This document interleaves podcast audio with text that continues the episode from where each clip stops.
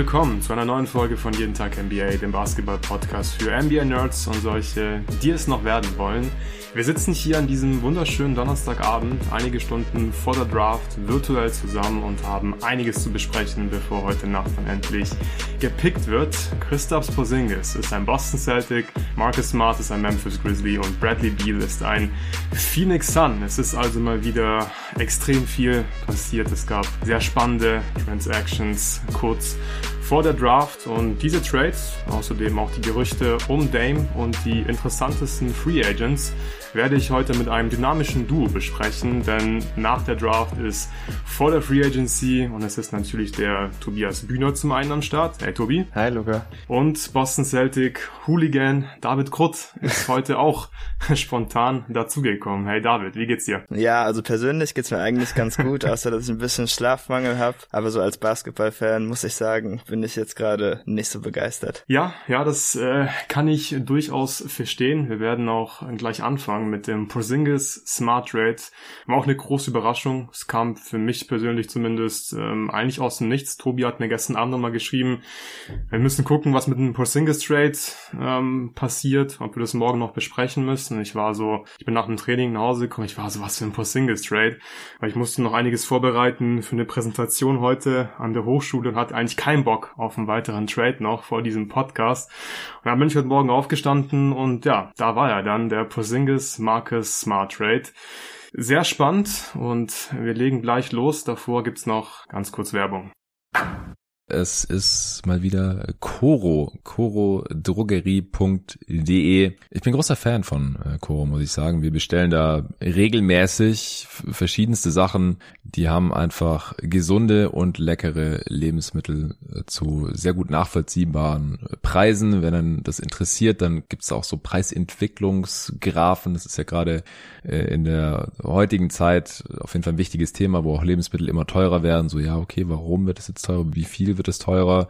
Und bei, bei Coro, da ist das alles ein, ein bisschen anders. Da werden die Sachen teilweise gar nicht teurer und wenn, dann kann man ganz genau nachvollziehen, äh, wieso das der Fall ist. Und ja, ich kann euch gerne mal sagen, was, äh, was meine Frau und ich uns hier so bei der letzten Bestellung gegönnt haben. Also ich hab's, ich hab's schon mal gesagt, ich wurde auch bei Playback schon mal gefragt, was mein Favorite Lebensmittel ist äh, von Coro. Es sind die Medjool-Datteln, Premium Large mit Stein-Datteln, bin ich großer Fan von. Äh, ist auch super gesund, sehr süß, es ist was Süßes, was trotzdem gesund ist, gibt einem viel Energie, kann ich sehr, sehr empfehlen. Dann Bio-Mandelkerne, ja, Nüsse, Mandeln, auch eine gesunde Geschichte, gleich ein Kilo. Also was bei Cora halt cool ist, man kann das immer in, in, großen Mengen kaufen, die legen halt Wert auf fancy Verpackungen oder so, das sind einfach so große Ziploc-Bags und die verschwinden wir uns dann einfach direkt im Schrank oder man kann es umfüllen in was anderes. Und äh, da sparen die dann eben auch am Preis, genauso Premium Cashewkerne auch direkt ein Kilo. Das geht bei uns alles sehr schnell weg. Äh, wenn man dann mal doch was mit Geschmack haben möchte, dann äh, haben wir die Cashewkerne mit Chili, aber ohne Geschmacksverstärker 500 Gramm hier genommen oder extra grüne Pistazienkerne 500 Gramm. Also da decken wir uns immer ordentlich ein mit diversen gesunden Snacks. Auch Crunchy Bio Erdnussmus kann ich sehr, sehr empfehlen. 500 Gramm esse ich mit allem möglichen. Packe ich zum Beispiel auch morgens in meinen Shake ein bisschen mit rein und äh, geröstete und gesalzene Bio-Macadamia-Kerne 500 Gramm, um das Ganze hier abzurunden. Also ihr merkt schon, es, es gibt viele Nüsse, aber nicht nur. Also was wir zum Beispiel auch immer bestellen, sind die äh, Bio-Mango-Streifen Brooks. Das ersetzt so ein bisschen, wenn man auf so Gummisachen steht als, als Süßigkeiten. Nur dass es halt äh, Trockenfrucht ist, ist aber auch sehr süß und sehr aromatisch und halt viel gesünder, als wenn man sich irgendwelche mega gezuckerten und äh, ungesunden Süßigkeiten die ganze Zeit reinschiebt. Und das Coole ist, bei Koro bekommt ihr 5% Rabatt mit dem Code NBA bei eurer Bestellung. Ab 100 Euro ist die Lieferung der Bestellung auch kostenlos. Da kommt man relativ schnell hin, wenn man das möchte, weil es einfach so viele gute Sachen gibt, wenn man aber angefangen hat zu shoppen. Aber ja, ihr könnt natürlich auch erstmal weniger ausgeben und bekommt so oder so immer 5% Rabatt mit dem Code NBA, einfach groß NBA geschrieben, unser aller Lieblingsbasketball-Liga. Den Code und auch den Link zu Coro, den packe ich euch wie immer in die Beschreibung dieses Podcasts. Ja, David, ich würde sagen, wir fangen mit dir an, weil du hier heute der Boston äh, Celtics Fan bist. Wie gefällt dir dieser Trade? Die Boston Celtics traden Marcus Smart zu den Memphis Grizzlies, bekommen dafür Christos Porzingis von den Washington Wizards. Der hat seine Player Option gezogen, ist jetzt ein expiring Contract, ist extension eligible, könnte einen Zwei-Jahres-Vertrag über 77 Millionen Dollar unterschreiben. Außerdem bekommen die Celtics noch den 25. Pick im diesjährigen NBA Draft. Außerdem legen die Grizzlies noch den 2024er First Round Pick der Warriors obendrauf. Der ist Top 4 geschützt. Die Grizzlies bekommen, wie gesagt, Marcus Smart und Washington bekommt den vielleicht besten Backup Point Guard der NBA, Tyus Jones, auch ein expiring Contract und den 35. Pick von den Boston Celtics. Ja, David, erzähl mal. Ja, also äh, zunächst war ich natürlich sehr enttäuscht, denn äh, Marcus Smart ist natürlich einer meiner Lieblingsspieler, wenn nicht sogar mein Lieblings-Celtic gewesen, die letzten Jahre, weil er so ein bisschen für den Neubeginn nach der Pierce Garnett-Ära stand. Denn Kelly Olynyk war es nicht, auf jeden Fall. ähm, und mit ihm hat man ja auch noch nie die Playoffs verpasst, also mit ihm war man eigentlich immer erfolgreich. Und ja, er symbolisierte auch für mich einfach so, was ich so am Basketball cool finde, einfach ein vielseitiger Spieler, der von allem so ein bisschen kann, macht auch noch verrückte Plays, weil er ein bisschen Psycho ist. Und äh, als Fan machte das natürlich immer richtig Bock. Und ja, den jetzt zu tauschen für einen Spieler in Christoph Porzingis, den ich halt im Gegenzug nie so wirklich mochte, ist dann schon ziemlich frustrierend. Ich glaube auch, wenn man meinen Twitter-Handle sucht und dann irgendwie mit irgendeiner Kombination aus Marcus Smart und Christoph Porzingis, ich habe mich glaube ich nicht immer streng an Vor- und Nachnamen gehalten, dann gibt es da etliche Tweets, wie ich mich über Christophs lustig mache, dass er Marcus nicht aufposten kann. Das ist auch sehr gut.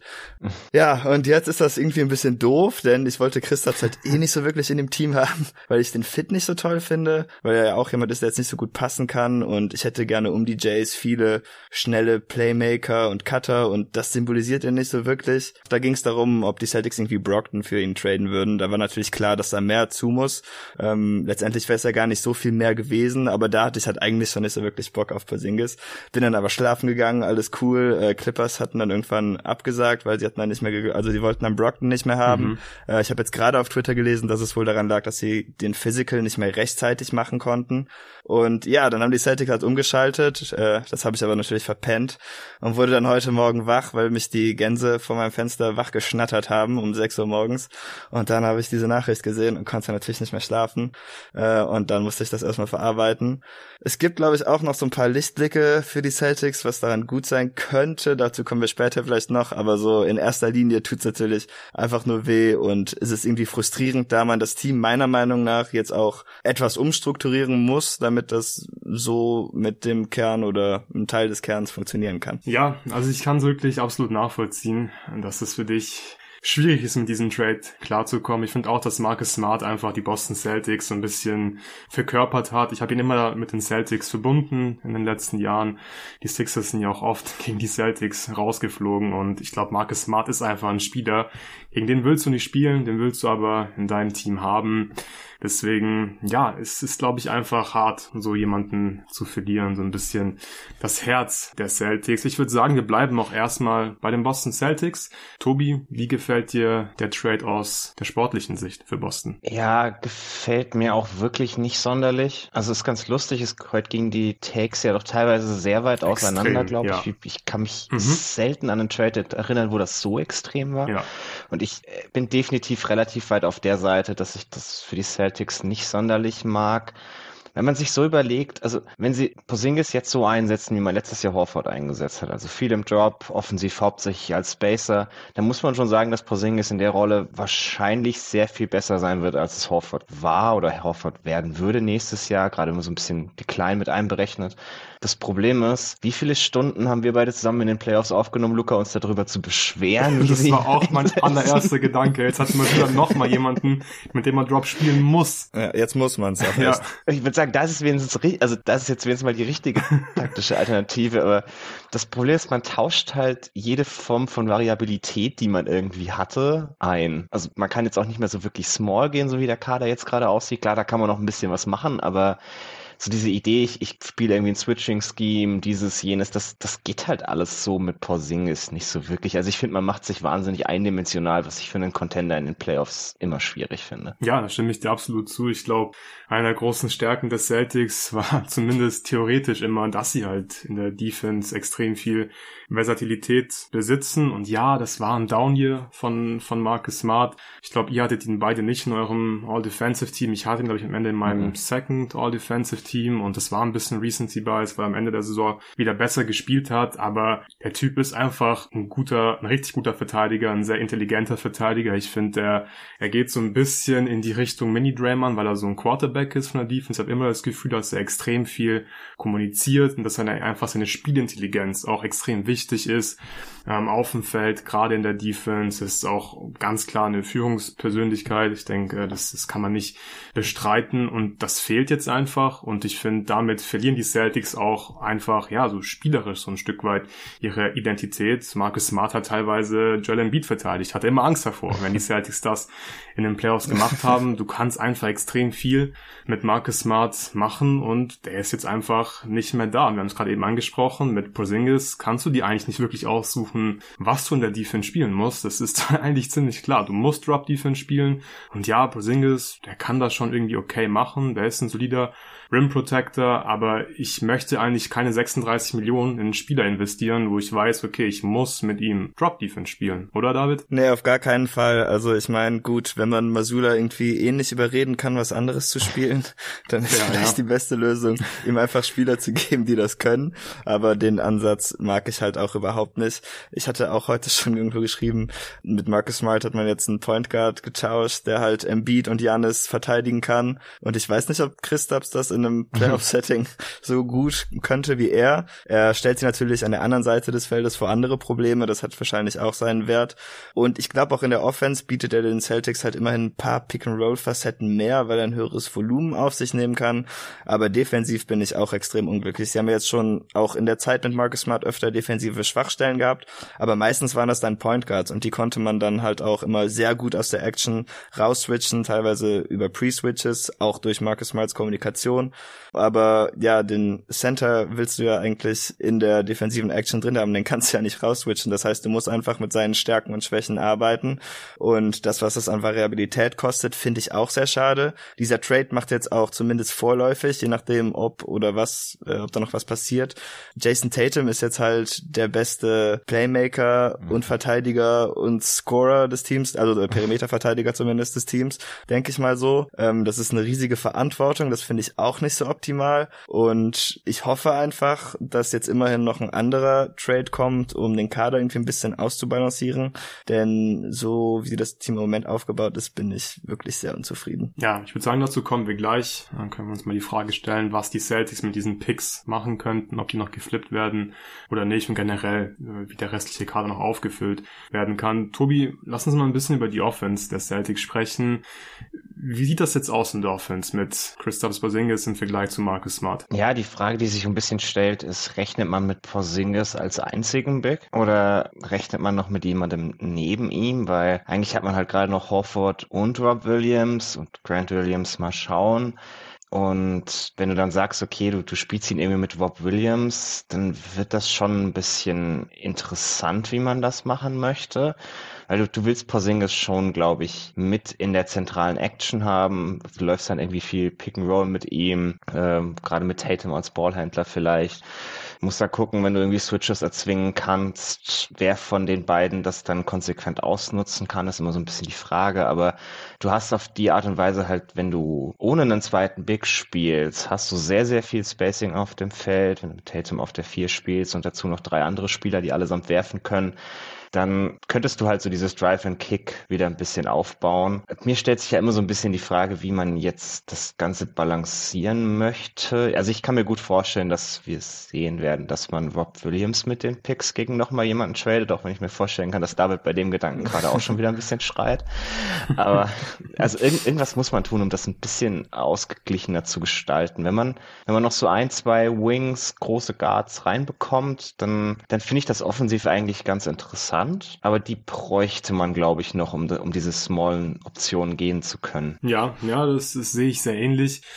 Die Celtics hatten ja auch ein sehr cooles Five-Out-System, viel Driving Kick letzte Saison, waren aber sehr abhängig von dem Dreier und ich glaube, wir beide, Tobi, haben auch besprochen, oder David waren es wir zwei, ich weiß gar nicht mehr genau, in irgendeinem Pod habe ich gesagt, die Celtics, die müssen ja einfach Alternativen finden, Alternativen ausprobieren in der Regular Season. Du kannst nicht nur dieses Five-Out, Drive-and-Kick die ganze Zeit spielen, aber das sollte trotzdem, finde ich, noch ein großer Teil von ihrer offensiven Identität sein, weil es ist einfach sehr schwer zu verteidigen und die Celtics haben einfach sehr viel Skill-Ball spielen können letzte Saison und Christoph Porzingis ist auch sehr skilled und er ist ein unglaublich talentierter Spieler und auch ein außergewöhnlicher Spieler mit dieser Mischung aus Größe und Shooting einfach ein Stretch Big. Das ist einfach ein geiler Spielertyp eigentlich für die moderne NBA. Aber um dieses Drive and Kick aufziehen zu können, da brauchst du ja Ballhändler. Du brauchst Playmaking, du brauchst Rim Pressure und das sind auch alles so drei Kategorien gewesen, mit denen die Celtics gerade in den Playoffs noch Probleme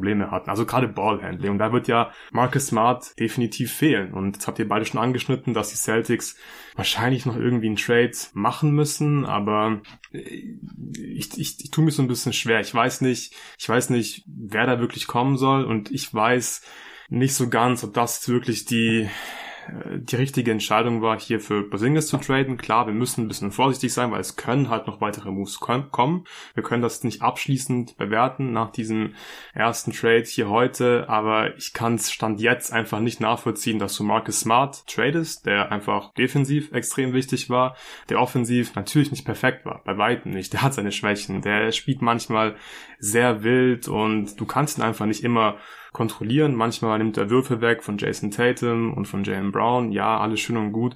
Aber er hat ja auch viele Sachen gemacht, die wichtig waren. Und ich habe das Gefühl, Leute unterschätzen das teilweise auch so ein bisschen. Also sein Playmaking war einfach wichtig. Also das ist meine Meinung. Sein Ballhandling war wichtig. Ich finde, er hat da viele gute Sachen gemacht, gerade in diesem Five-Out-System. Und Christoph Porzingis, der wird jetzt ja nicht irgendwelche Vorteile kreieren mit seinen Drives und so weiter. Und das ist so ein bisschen mein größtes Problem. David, ich weiß nicht, willst du vielleicht mal versuchen, den Best Case zu machen? Wie könnte das aussehen mit Christoph Porzingis? wenn man den hat, spielt man mit zwei Bigs, spielt man mit einem Big, was könnte da gut funktionieren? Bin ich mir auch noch nicht so ganz sicher, müsste man auf jeden Fall austesten. Ich bin auf jeden Fall, wo ich mich wohl drauf freue und ich glaube, das könnte ziemlich effektiv sein, ist, wenn man mit äh, Tatum und Porzingis einfach ein bisschen mehr Pick and Rolls läuft. Ich frage mich halt, wie gerne das macht, da in Dallas damit nicht so glücklich zu sein schien.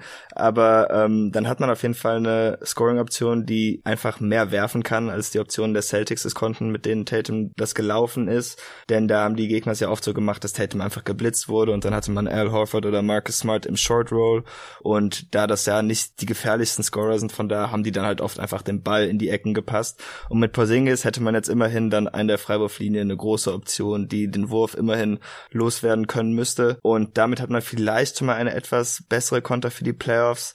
Was ich auch gesehen habe, äh, ist, dass Porzingis die letzten beiden Jahre in Washington relativ effizient gewesen ist in den Post-Ups, da will ich mich dann nicht so drauf verlassen, aber ähm, da war er fast bei 1.18 Points per Possession beide Jahre und davor die Jahre war er immer unter 1, also das ist immerhin schon mal ein großer Sprung.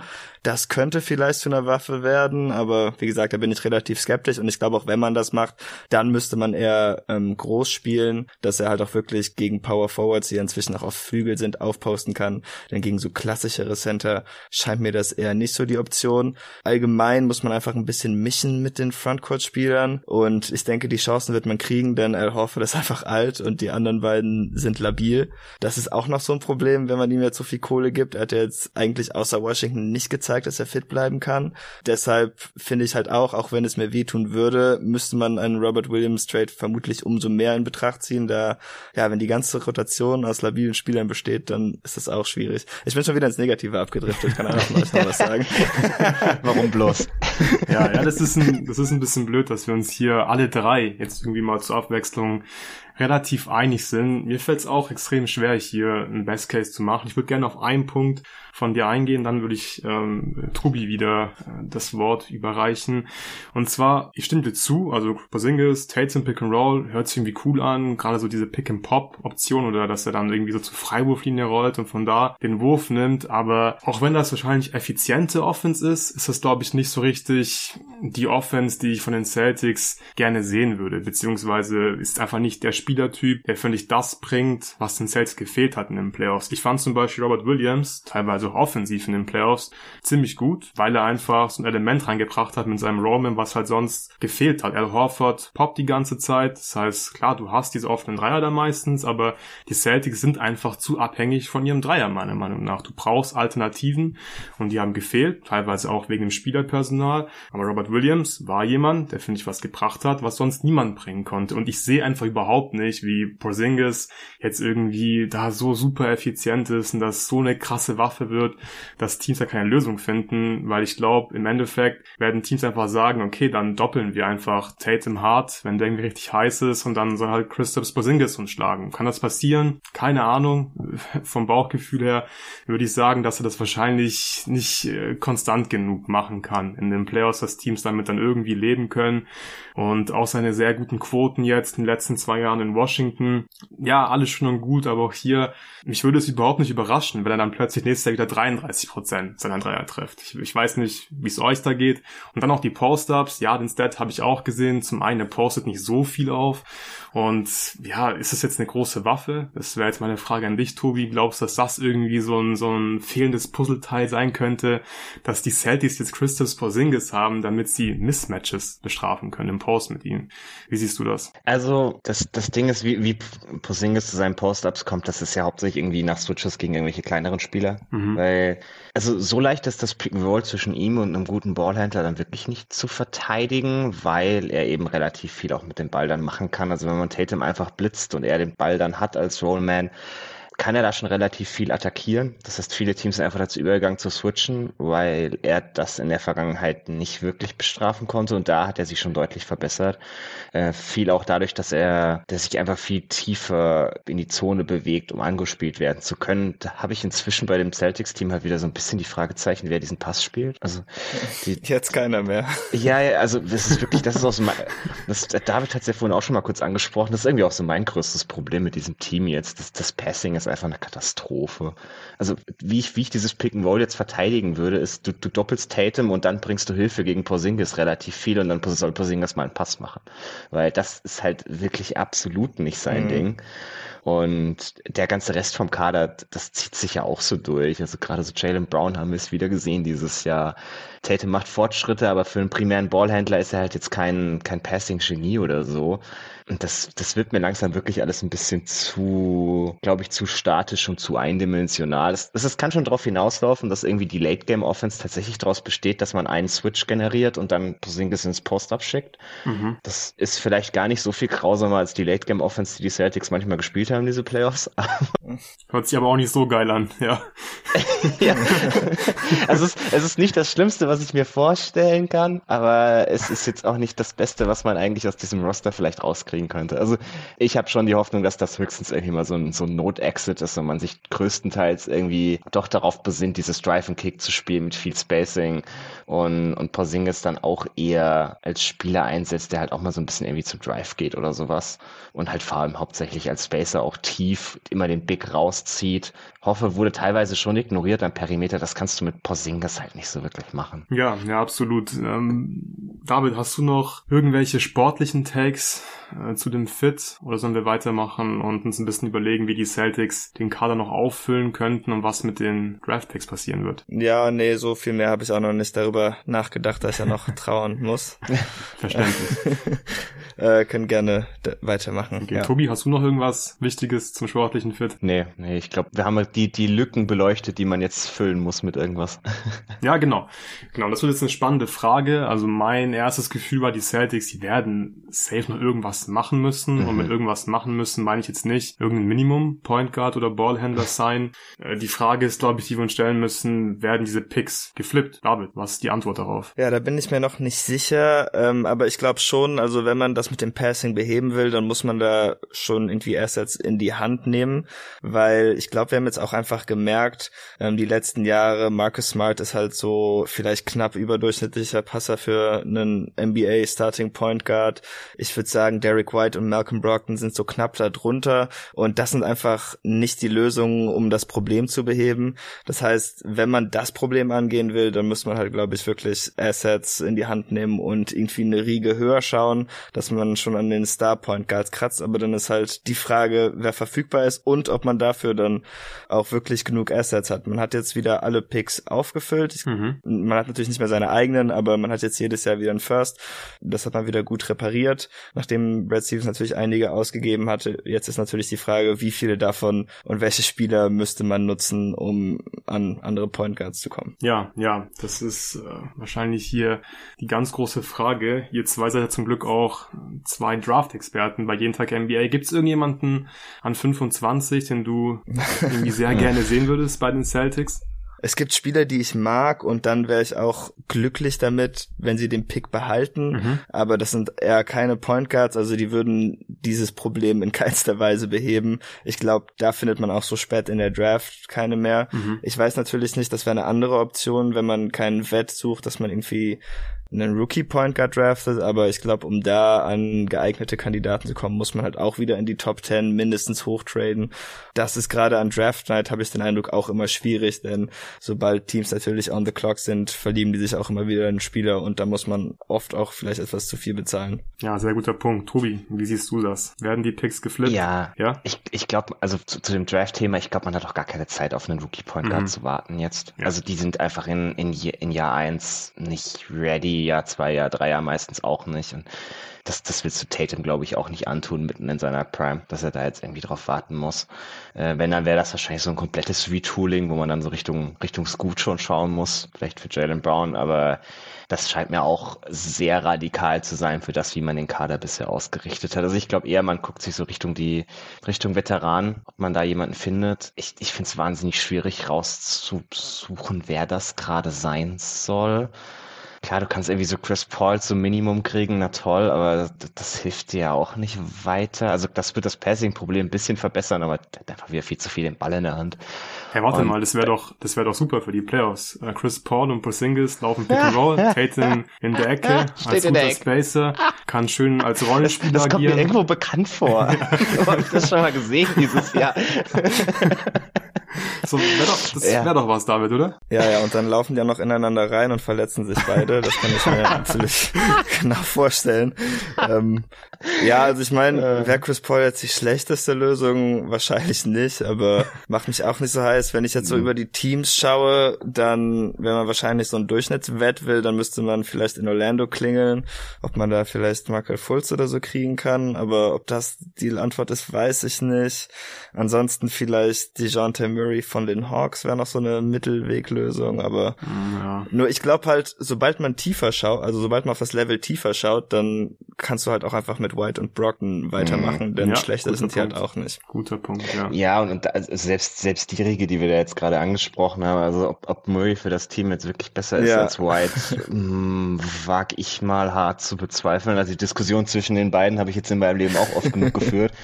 Aber also neben zwei anderen Wings die du eigentlich eher als deine Ballhändler hast, finde ich Murray auch schon wieder hart. Ja, es ist, es ist wirklich super schwierig, jemanden zu finden, der da, der da gut reinpasst in diese Lücke. Irgendwie so, so ein Jalen Brunson oder so, aber den, den kriegst du aus New York halt wieder nicht raus. Das ist halt, also die Spieler, die die Lücke wirklich füllen könnten, die kriegst du, glaube ich, nicht.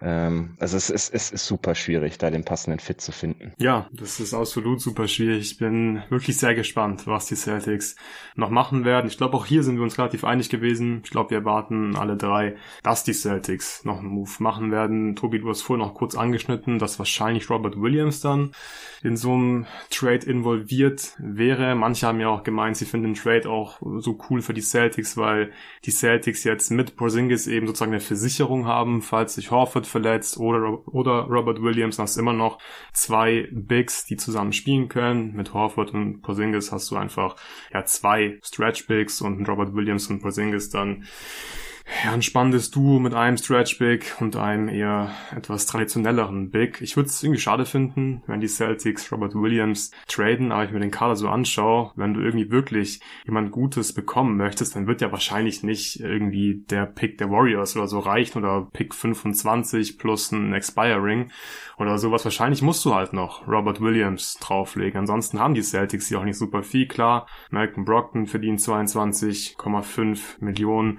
Aber wenn der halt verletzt ist, dann weiß ich auch nicht, welche Teams auf den so scharf sind äh, welche Trades da Sinn machen würden. Ansonsten haben die Cells einfach nicht mehr so viel Salary. Ja, Al Horford noch 10 Millionen. Wird nicht leicht, aber ich gehe auch davon aus, dass eben noch was passieren wird.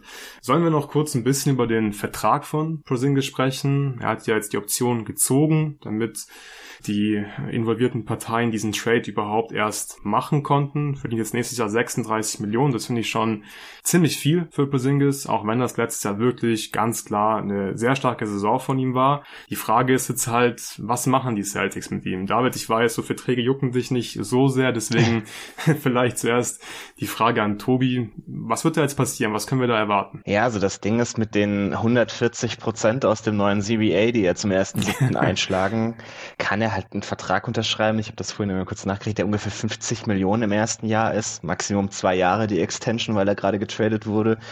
Aber ob ich so knapp über 100 Millionen an Christoph Porzingis binden wollen würde die nächsten zwei Jahre, finde ich hart. Also vor allem, wenn du dann noch überlegst, dass, dass Jalen Brown seine Extension ja dann auch noch kommen wird und die sicherlich auch teurer wird als das, was er bisher verdient hat. Selbst wenn man ihn jetzt nicht unbedingt den Supermax geben wollen würde, den ich, den ich definitiv nicht in die Hand drücken wollen würde.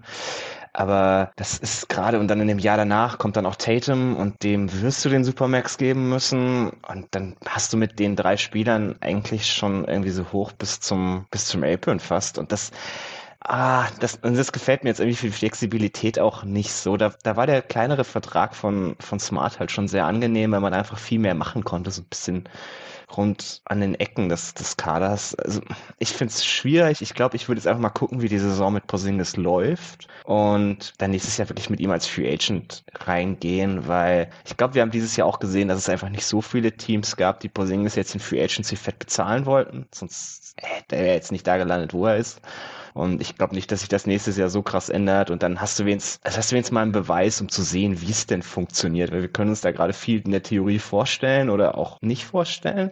Und wenn du mal so eine Playoffs hinter dir hast, hast du, glaube ich, sehr, sehr viel mehr Informationen darüber gewonnen, wie einfach sein Fit mit Tatum und Brown ist und kannst dich dann immer noch entscheiden. Ja, ich glaube, das ist schon durchaus realistisch, dass die Celtics warten und ihn erstmal dann zum Free Agent machen werden nächsten Sommer und dann versuchen, einen neuen Vertrag mit ihm auszuhandeln. Aber es ist auch irgendwie ein bisschen riskant finde ich. Klar, du hast gerade eben erwähnt, der Markt wird wahrscheinlich jetzt nicht so riesig sein für Porzingis, aber so ein Stück weit, glaube ich, wollen die Celtics auch gar nicht das Risiko eingehen, dass sie dann halt verlieren nach einem Jahr. Das wäre jetzt keine Katastrophe, wenn man nicht so viel abgegeben hat und ja auch auf diesen Pick der Warriors zum Beispiel bekommen hat. Also vom Value her, glaube ich, kann man schon sagen, war das nicht schlecht. Ja. Was? Ja, also natürlich die Frage, wie man halt Smart sieht, aber ich kann schon verstehen, wenn man sagt, es war jetzt vom Value nee, her einfach einfach gut. Ich meine, zwei First-Round-Picks, Taus Porzingis gegen Smart. Porzingis ist wahrscheinlich im Vakuum einfach der talentiertere Spieler. Aber ich bin gespannt, was da passieren wird. Ich habe auch echt kein gutes Gefühl dafür, für also wie viel, was für ein Vertrag Porzingis bekommen wird, was sein Wert mhm. ist im Open Market. Sehr, sehr spannend alles. Ich glaube, das war jetzt ziemlich ausführlich zu den Celtics. Wenn ihr nichts mehr habt zu den Celtics, dann würde ich gerne bei den Memphis Grizzlies weitermachen. Habt ihr noch was? Nee, lieber nicht. Lieber nicht. Okay. ich, ich warte noch auf die ganze Brad Stevens Beleidigung. Also irgendwas stimmt hier nicht. Mir wurden Versprechungen gemacht. nee, die Brad Stevens Beleidigungen, die sind äh, für den Draft-Chat, wenn weitaus weniger Leute zuhören heute Nacht und das auch keiner äh, aufnimmt. Dann, dann kommen die. okay, wir machen weiter mit den Memphis Grizzlies. Tobi, du hast es vorhin schon kurz erwähnt. Dieser Trade ist so ein bisschen polarisierend. Die Meinungen gehen tatsächlich ziemlich weit auseinander. Das hat mich auch echt überrascht und mich hat wirklich vor allem überrascht, wie kritisch manche Leute Marcus Smart sehen. Ja, wir haben es vorhin kurz besprochen. Defense war nicht mehr auf dem Niveau von letzter Saison, als er Defensive Player of the Year geworden ist. Aber der Typ, der ist immer noch ein sehr guter Basketballspieler. Und Tobi, wie gefällt dir der Fit in Memphis? Er ist jetzt irgendwie so ein bisschen der Ersatz für Dylan Brooks. Aber ich finde, er ist kein 1 zu 1 Ersatz für Dylan Brooks, das schon mal vorweg. Wie wird das aussehen in Memphis nächste Saison? Also mir gefällt das wirklich gut, muss ich sagen. Ich habe jetzt auch so die Kritik daran teilweise nicht so ganz verstanden. Also ja, Smart war letztes Jahr am Anfang der Saison defensiv nicht toll, aber ich finde am Ende war er wieder deutlich besser. Und auch in den Playoffs war er eigentlich voll okay. Also wahrscheinlich jetzt am Ende der Saison auch nicht viel schlechter als Dylan Brooks. So, er, er fault halt weniger und ist dafür auch ein bisschen, bisschen weniger in seinem Gegenspieler drin teilweise. Aber also ich kann mir schon vorstellen, dass er defensiv ziemlich eine ähnliche Rolle übernehmen kann und einen ähnlichen Value bringen kann. Und das, das brauchen die Grizzlies schon irgendwo. Sie brauchen halt jemanden, der eins bis vier eigentlich jeden Gegenspieler übernehmen kann, weil du willst nicht, dass das Jar machen muss, du willst nicht, dass das Bane machen willst und eigentlich willst du auch nicht, dass das Jaron Jackson machen muss, weil du den lieber als Help Defender dahinter hast. Also diese, diese Switchability, die er halt mitbringt und die wir ja von ihm immer wieder gesehen haben, die ist für die Christies wahnsinnig wertvoll. Sie brauchten auch offensiv gerade sein Ballhandling, vor allem jetzt, wenn, wenn Jar die ersten Spiele gesperrt ist. Aber sie brauchen auch jemand, der diese Würfe, die Brooks genommen hat, aufsaugt so ein bisschen. Also irgendjemand muss da noch ein paar Würfe nehmen. Kein Problem für Smart. Ich, ja, aber ich, ich finde Smarts Passing macht ihn halt so einen extrem viel besseren offensiven Fit, ah, als ja. es Brooks jemals war. Genau, das Und ist der Punkt. Ich vertraue Smart auch tatsächlich mehr, als ich Brooks vertraut habe. Also gerade so irgendwie offene Würfe zu treffen oder so. Ich, Brooks wurde irgendwann in den Playoffs einfach stehen gelassen. Smart, was bei allem, was man über ihn sagen kann, stehen gelassen wurde er nie, weil dann hat er halt seine 15 Dreier genommen, ob er da jetzt vier oder null trifft, schauen wir mal. Aber ähm, also ich glaube, er macht sie offensiv besser. Ich glaube, er macht sie defensiv mindestens genauso gut. Und sie haben ja immer noch alle Optionen, irgendwie weitere Trades zu machen. das, was man da jetzt ausgegeben hat, ganz ehrlich, der Pick dieses Jahr ist irgendwo in den späten 20ern. Da haben die Grizzlies jetzt schon genug Leute gedraftet in dem Bereich, die sie eigentlich noch irgendwann mal entwickeln müssen lassen. Der Pick nächstes Jahr von Golden State wird auch nicht toll. Der wird auch mies sein, wenn sich nicht gerade irgendwie Steph Curry die ganze Saison verletzt. Also ich, ich glaube, man hat da eigentlich relativ angenehm einen guten Need erfüllt und ist trotzdem noch flexibel genug, um wenn man jetzt irgendwie auf einen wenn jetzt irgendwie ein OG Anunobi doch noch verfügbar wird zur Deadline oder so, hat man immer noch alle Assets, die man braucht, um den zu kriegen. Ja, da stimme ich dir uneingeschränkt zu. Marcus Smart, Stephens finde ich einfach wertvoller als die von Dylan Brooks. Ich finde, Dylan Brooks ist ein sehr guter On-Ball-Verteidiger. Ich hatte ihn auch in meinem All-Defensive Second Team, glaube ich. Einfach ein unglaublich bulliger Verteidiger. Sehr aggressiv natürlich, fault auch ein bisschen zu viel. Aber das, was Smart macht, das ist einfach, vor allem in den Playoffs, wichtiger, glaube ich. Diese Intelligenzen der Defense, bessere Teamverteidiger. Und ja, schaut man sich die Quoten an von den beiden, da ist Brooks, glaube ich, sogar besser, was die Three-Point-Percentage anging, jetzt letzte Saison. Aber come on, Marcus Smart ist einfach ein viel besserer offensiver Spieler. Also wir spielen jetzt hier nicht irgendwie nur 2K, so und brauchen ein paar Shooter und Shooting ist alles, was zählt. Da habt ihr, glaube ich, auch in den letzten Tagen ja viel drüber gesprochen, als es um die Draft Prospects ging, so dieses the Game, Playmaking und so weiter. Mhm. Das hat ja Dylan Brooks nicht. Also was soll das? Marcus Smart ist einfach offensiv viel besser als Dylan Brooks und die Dreierquote ist nicht alles, was zählt. Und außerdem, Taylor Jenkins ist ein sehr guter Coach. Ich glaube, das wird einfach gut funktionieren. Ich glaube, man muss auch so ein bisschen aufpassen. Es, natürlich sind die Grizzlies jetzt nicht irgendwie der Contender Nummer eins, aber das waren sie auch letzte Saison für mich nicht. Ich habe auch nicht die Erwartung gehabt, dass sie jetzt irgendwas machen werden, dass sie plötzlich zum, zum Contender Nummer eins machen wird in der Offseason. So funktioniert es ja einfach auch nicht immer. Du musst ja manchmal einfach einen kleinen Schritt nach vorne gehen und ich finde, die, äh, die Grizzlies, die haben hier einen kleinen Schritt nach vorne gemacht, weil Smart offensiv und defensiv besser ist als Dylan Brooks. Außerdem ist der Vertrag völlig in Ordnung, verdient 19 Millionen nächste Saison, hat noch drei Jahre Vertrag, das passt. Und du hast gesagt, Tobi, ja, die, die, die haben zwei First-Round-Picks abgegeben, aber das ist Pick Nummer 25 einfach und der der Warriors. So, das wird auch kein hoher Pick sein. Und außerdem haben die Grizzlies noch ihre eigenen Picks, die haben alle eigenen Picks noch und sie haben junge Spieler, die können weitere Moves machen. Die haben die Mid-Level Exception, die volle Mid-Level Exception in der Offseason. Von daher finde ich, war das einfach ein sehr guter Trade von Memphis. David, wie siehst du das? Ähm, ja, also ihr habt ein paar Sachen richtig gesagt, ein paar Sachen muss ich aber natürlich noch klarstellen. ich bin gespannt. Ähm, also erstens Marcus Smarts Shot Selection mit Dylan Brooks zu vergleichen, ne, das geht überhaupt nicht klar. Marcus Smart nimmt zwölf Würfe auf per 36 äh, Minutes. Das ist ungefähr so viel wie Derek White, dem würde auch niemand vorwerfen, zu viel zu werfen. Ja, das Gegenteil. Und deutlich weniger als Malcolm Brockton. Das sind sechs weniger als Dylan Brooks. Also der wirft wirklich viel weniger als Dylan Brooks. Deshalb würde ich auch sagen, vom Feel her, vom Decision Making, sind Welten an Unterschied und da kann man Marcus Smart auf jeden Fall mehr trauen. Als Spot-Up-Shooter ist er auch ganz solide. Klar, da gibt's bessere Optionen, aber ich meine, ist die letzten beiden Jahre bei 36 Prozent. Ähm, und ich denke, das ist völlig in Ordnung, genau. Also das passt. Als Playmaker werden die Grizzlies ihn auf jeden Fall mehr trauen können. Ähm, er wird ihnen auch eine kleine Mismatch-Komponente geben. Ich finde, das hat man auch in den Playoffs gesehen. Ja. Wenn Marcus Smart gegen kleine Point Guards oder auch schmächtige Flügel ähm, gegenübersteht, dann kann er die auch mal aufposten und dann kann er dem Team auch mal Punkte machen. Das war auch der Grund, dass er irgendwie Zweiter im Clutch-Scoring war für die hm. Celtics. Hätte Jalen Brown machen dürfen, aber gut, das ähm, war diese Postseason nicht so. Und ansonsten zur Defense würde ich aber noch sagen, da bin ich mir nicht ganz so sicher, wie der fit ist. Also einerseits muss ich auch sagen, ich finde die Art der Defense, die Smart bringt, im Grunde wertvoller. Diese Kommunikation, das Switching, viele Positionen verteidigen können, wo ich bei den Grizzlies einfach ein bisschen, wo ich was ich ein bisschen schwierig finde, ist, dass Ja und Bane halt auch so klein sind und das nimmt das Switching meiner Meinung nach ein bisschen weg, zumindest auf den anderen Positionen. Und Smart ist halt, wenn man ihn mit Dylan Brooks vergleicht, äh, nicht nicht mehr annähernd so gut darin. Jetzt einfach, okay, du verteidigst deinen Gegenspieler, nichts anderes und du lässt ihn keine Punkte machen. Da finde ich, ist er schon deutlich schlechter geworden. Das heißt, das finde ich so vom Fit nicht so sauber, außer die Grizzlies holen sich da jetzt vielleicht noch so einen Ballhawk. Das das wäre vielleicht noch wichtig, dass sie das als Option hätten. Ähm, deshalb weiß ich nicht so ganz, wie das defensiv passt. Ich könnte mir vorstellen, dass das mit Startschwierigkeiten kommt.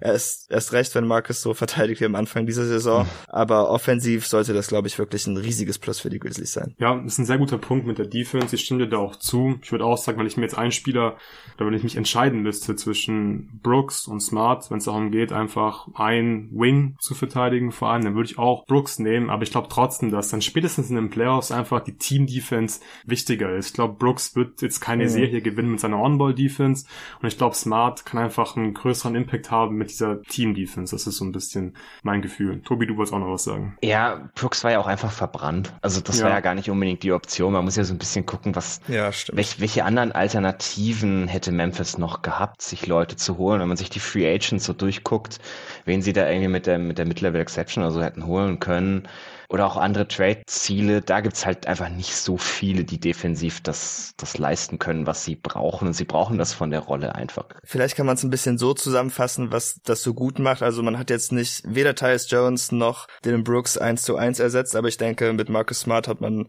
von beiden vielleicht einfach genug Teile behalten mhm. können, dass man das Team jetzt einfach so weiter bauen kann, ohne was zu verlieren, auch wenn die beiden Spieler weg sind. Ja, und ich finde es auch ja. gut, dass man nicht versucht hat, Dylan Brooks eins zu eins zu ersetzen ersetzen, weil Dylan Brooks ist einfach kein geiler NBA-Spieler. Er ist ein geiler On-Ball-Verteidiger, aber kein besonders ein guter NBA-Spieler, vor allem nicht in einem Playoff-Setting. Dylan Brooks geht jetzt eh zu Orlando, dann ist, ist Davids, äh, braucht er sein nächstes neues Profil. ja, die, die Pacers sind ja noch offen, ne? Die haben auch nichts verbrochen, diese Offseason. Dann äh, machen wir weiter mit den Wizards. Ich glaube, hier können wir uns relativ kurz fassen. Wir kommen auch später noch zum Bradley Beal Trade. David, du hast es vorhin gesagt, es war ja erst im Gespräch dieses Paket in dem dann, glaube ich, Marcus Morris und Coffee und der 30. Pick ähm, zu den Wizards gekommen wären in diesem Trade. Irgendwie sowas. Ich habe es mir gerade nicht aufgeschrieben, sorry. Ich habe es auch wieder vergessen. Ich glaube, wir können einfach sagen, das Paket mit den Clippers war für die Wizards schlechter als das, was die jetzt bekommen haben in dem Trade mit Boston und, und Memphis. Die haben Tyus Jones bekommen. Der hat mit Sicherheit Trade Value. Den können sie flippen, den können sie vielleicht auch behalten. Einfach so als Point Guard während dem Rebuild, dass man zumindest irgendwie ein paar halbwegs ähm, solide NBA-Spieler hat und Tyus Jones ist sehr solide. Grundsätzlich finde ich es völlig richtig, dass die Wizards einfach hier ganz klar einen Schlussstrich gezogen haben und in einen harten Rebuild gehen. Wie seht ihr das? Ja, auf jeden Fall. Also wurden ja ein bisschen dafür kritisiert, dass sie jetzt nicht das Team gewesen sind, das Clippers den First-Round-Pick gekriegt hat, aber ich glaube, Leute, die das gemacht haben, die haben halt nicht über die Situation nachgedacht, dass Christophs halt auch einfach hätte sagen können, ähm, ja nö, ich opte out ja. und dann hat man Tschüss, halt gar ja. nichts mehr. Hm. Genau, und jetzt hat man ja vier der besten Backup-Point Guards der Liga irgendwie in einem Kader. Ähm, davon kann man bestimmt ein paar verscherbeln und irgendeinem Team schmackhaft machen. Also ich denke, dass dann noch die Lösung und der 35. Pick, den sie ja von Boston gekriegt haben, ja, die Draft ist dieses Jahr, denke ich, von 20 bis 40 jetzt nicht großartig vom Level her so anders. Deshalb denke ich, dass man damit auch was machen kann. Ja, wir haben eh vollstes Vertrauen in das Wizard Scouting. Das hat die letzten Jahre super funktioniert. ja gut, sie haben ja jetzt ein neue Front Office vielleicht. ja, okay, okay. Nee, also Wie war ich, das Clipper Scouting? Toll. Nee, also ich, ich sehe das relativ ähnlich. Man merkt, die Wizards gehen gerade einfach nur auf Flexibilität. Sie haben jetzt den Expiring bekommen von, von Tyus Jones. Mit dem kann man wieder ein bisschen was anfangen den will sicherlich auch irgendjemand haben. Es, ist, es tut natürlich auch hier wieder einfach weh, dass sie quasi jetzt einfach nichts bekommen haben für Posingis. Zur, Tra zur Trade Deadline hätten sie garantiert Minimum ein First von irgendwem von ihm bekommen. Oder vielleicht ja. sogar mehr. Also wieder, wieder der klassische Fall. Wir kriegen ja nachher, oder wir haben bei Biel schon genug drüber geredet, dass es da halt auch bitter war. Und es ist, glaube ich, immer wieder dasselbe. Man merkt, sie haben es jetzt gerafft, wo sie hin müssen. Ein bisschen zu spät, aber immerhin. Das ist ja, schon mal Ja, genau. Anfang. Ich meine, das kannst du ja auch nicht ändern. Natürlich wäre es besser gewesen, Biel vor drei Jahren zu traden. Klar, klar. Geht aber nicht mehr, deswegen völlig richtig, es einfach jetzt zu machen, auch wenn natürlich der Gegenwert jetzt ein bisschen mau ausgefallen ist. Ich glaube, das reicht zu den Wizards. Wir werden nachher noch kurz über sie sprechen in dem Beal Trade. Lasst uns als nächstes ein bisschen über einen potenziellen Damian Lillard Trade sprechen. Da gibt es ja im Prinzip jetzt auch schon seit Saisons Gerüchte um seine Person. Es ist einfach nicht ganz klar, in welche Richtung das gehen wird in Portland. Letztes Jahr Shaden Sharp verpflichtet, hat gute Ansätze gezeigt, aber seine Prime wird sich nicht mit der Prime von Dame überschneiden und auch der dritte Pick, der dann vielleicht Scoot Henderson sein wird, vielleicht Brandon Miller, wir werden es heute Nacht rausfinden. Auch der wird jetzt äh, nicht dazu führen, dass die Blazers mit Dame dann noch wirklich um den Titel spielen können. Deswegen müssen sich die Blazers einfach die Frage stellen, wollen wir ein Rebuild machen, ähnlich wie die Wizards? Wollen wir wirklich jetzt einen klaren Schlussstrich ziehen und richtig rebuilden oder wollen wir die jungen Spieler, den dritten Pick, traden, damit Dame mehr Hilfe bekommt? Finde ich sehr spannend. Erstmal grundsätzlich, in welchem Camp seid ihr da? Sollen die Blazers Dame traden oder könnt ihr verstehen, dass der bleiben möchte, dass die Blazers ihn behalten möchten, dass sie alles Mögliche versuchen wollen, um nochmal einen kleinen Angriff zu starten mit Dame? David, vielleicht du zuerst. Also ich kann es auf jeden Fall verstehen, dass sie ihn halten wollen. Das Problem ist einfach, dass sie die letzten Jahre so viele Fehler gemacht haben, dass das Talent einfach so mhm. ein bisschen ausgeblutet ist. Ich meine, das sieht man ja immer, wenn die Blazers dann am Ende des Jahres im März oder April den Stecker ziehen, dann laufen da fünf Leute rum, wo sogar wir nachdenken müssen. Wo haben wir den nochmal gesehen? Wo spielte der nochmal? Weißt du, das, das, das kommt mir nie vor, außer im April bei den Blazers. Das ist unfassbar. Wirklich, das ist mir seit 2011 oder so nicht mehr passiert. Von daher weiß ich einfach nicht, ob das Defizit inzwischen nicht einfach zu hoch ist, dass es irgendwie noch realistisch wäre, da jetzt wirklich einen Contender oder vielleicht sogar einen Scheincontender draus zu bauen. Und daher macht es für mich halt auch Sinn, ihn zu traden. Aber ja gut, ich meine, ich habe jetzt eben weiß ich nicht, wie lange über Marcus Smarts Abgang gejammert. Also ich kann auch die andere Seite durchaus verstehen. Ja, kannst du die andere Seite verstehen, Tobi? Ja, also solange Dame nicht von sich aus sagt, er möchte gehen, tradest du so jemanden, glaube ich, einfach nicht, weil der war so lange jetzt für deine Franchise loyal, dass du wirst dem sein Trikot auch garantiert irgendwann retiren. Und Damian Lillard, selbst wenn er jetzt getradet wird, wird immer in Verbindung mit den Blazers stehen, mehr als mit jeder anderen Franchise, wo er jetzt vielleicht noch mhm. hinkommt. Also wenn er sagt, hey, das ist, das ist fein mit mir, ähm, ihr draftet jetzt einfach nochmal jemanden, irgendeinen jungen Spieler, sei das jetzt irgendwie Arm Thompson oder wer auch immer und dann schaue ich mal ein bisschen, wie es Bock mit dem macht, bring dem noch ein bisschen was bei und dann, dann schauen wir mal so ein bisschen Two, Two Timelines mäßig, nur dass man halt in Timeline 1 nicht so wirklich was gewinnt. Aber also wenn er, wenn, wenn er das sagt, dass er damit okay ist, ja, kein Stress. Aber jetzt deswegen hinzugehen und diesen Pick für irgendwas wegzutraden, das wäre halt wieder ein Riesenproblem, weil selbst mit dem, was man für diesen Pick bekommt, bekommen kann, wird man einfach nicht wirklich gut sein. Und ich glaube, das hat man jetzt auch verstanden. Also was die letzten Tage so, so berichtet wurde, ist Portland ja überhaupt nicht dran interessiert, den Pick zu traden, interessanterweise. Und da kamen dann schon zwei, so ein, zwei Aussagen aus Dames Camp, dass er damit nicht so happy ist. Aber ich ganz ehrlich, die Story haben wir inzwischen irgendwie auch ein bisschen zu oft gehört. Aber deswegen, ich, ich bin ein bisschen durch damit. Ich, ich gehe davon aus, sie picken einfach und, und Lillard mault ein bisschen rum bei, bei Hayes oder so, gibt noch zwei, drei tolle Interviews und dann am Ende ist doch wieder alles okay. Ja, ich bin ganz ehrlich, ich würde einfach gerne einen Trade sehen. Ich finde, das ist echt eine nervige ja. Situation. Du hast es ja auch gesagt, ey, der Typ, der ist einfach eine Legende in Portland, egal ob der jetzt noch drei Jahre, sechs Jahre, keine Saison mehr da spielt, ist völlig egal. Er ist eine Franchise-Legende. Sein Trikot wird irgendwie irgendwann an die Hallendecke gezogen und Dame ist immer noch so gut, dass es einfach eine Verschwendung ist, leider. Ist klar, er hat auch einen, einen ziemlich dicken Vertrag. Die Extension kickt dann auch bald rein. Ich habe es hier offen, 2025, 26 kickt die dann rein. Dann ist er 35 Jahre und wird 58 Millionen verdienen. Mit 36 Jahren hat er eine Player Option, 63 Millionen. Das hört schon alles ziemlich heftig an und macht den Trades auch nicht viel leichter. Dieses Jahr verdient er 45 Millionen, also das wäre dann das Gehalt, das man matchen müsste. Aber das sollte schon irgendwie möglich sein. Darüber werden wir gleich sprechen. Aber wie gesagt, ich will ihn einfach mal bei einem Team sehen, das wirklich eine Chance hat, einen Titel zu gewinnen. Das hatte er einfach einfach noch nie in Portland. Klar, ist auch ein bisschen selbst dran schuld. Der ist einfach defensiv anfällig und so weiter. Aber der Typ, der ist für mich, ja, ein Top 10 Spieler, was weiß ich, Top 12, Top 10, sowas. Und den Dreh einfach und vor allem offensiv so talentiert, das will ich in den Playoffs sehen, das will ich in wichtigen Runden sehen. Und deswegen jetzt die Frage aller Fragen. Wer könnte denn für Dame traden und wo wollt ihr Dame sehen? Ich glaube, es gibt im Prinzip Stand jetzt nur drei Teams, die so wirklich in Frage kommen, wo es auch schon ein paar Gerüchte gab. Falls euch da jemand fehlt, dann äh, sagt Bescheid. Aber ich habe mich hier die Heat aufgeschrieben, die Nets, die zwei haben ja auch für ihn geboten, unser Mock-Off-Season, die wir mit Sven und Jonathan aufgenommen haben und die Celtics eben, oder?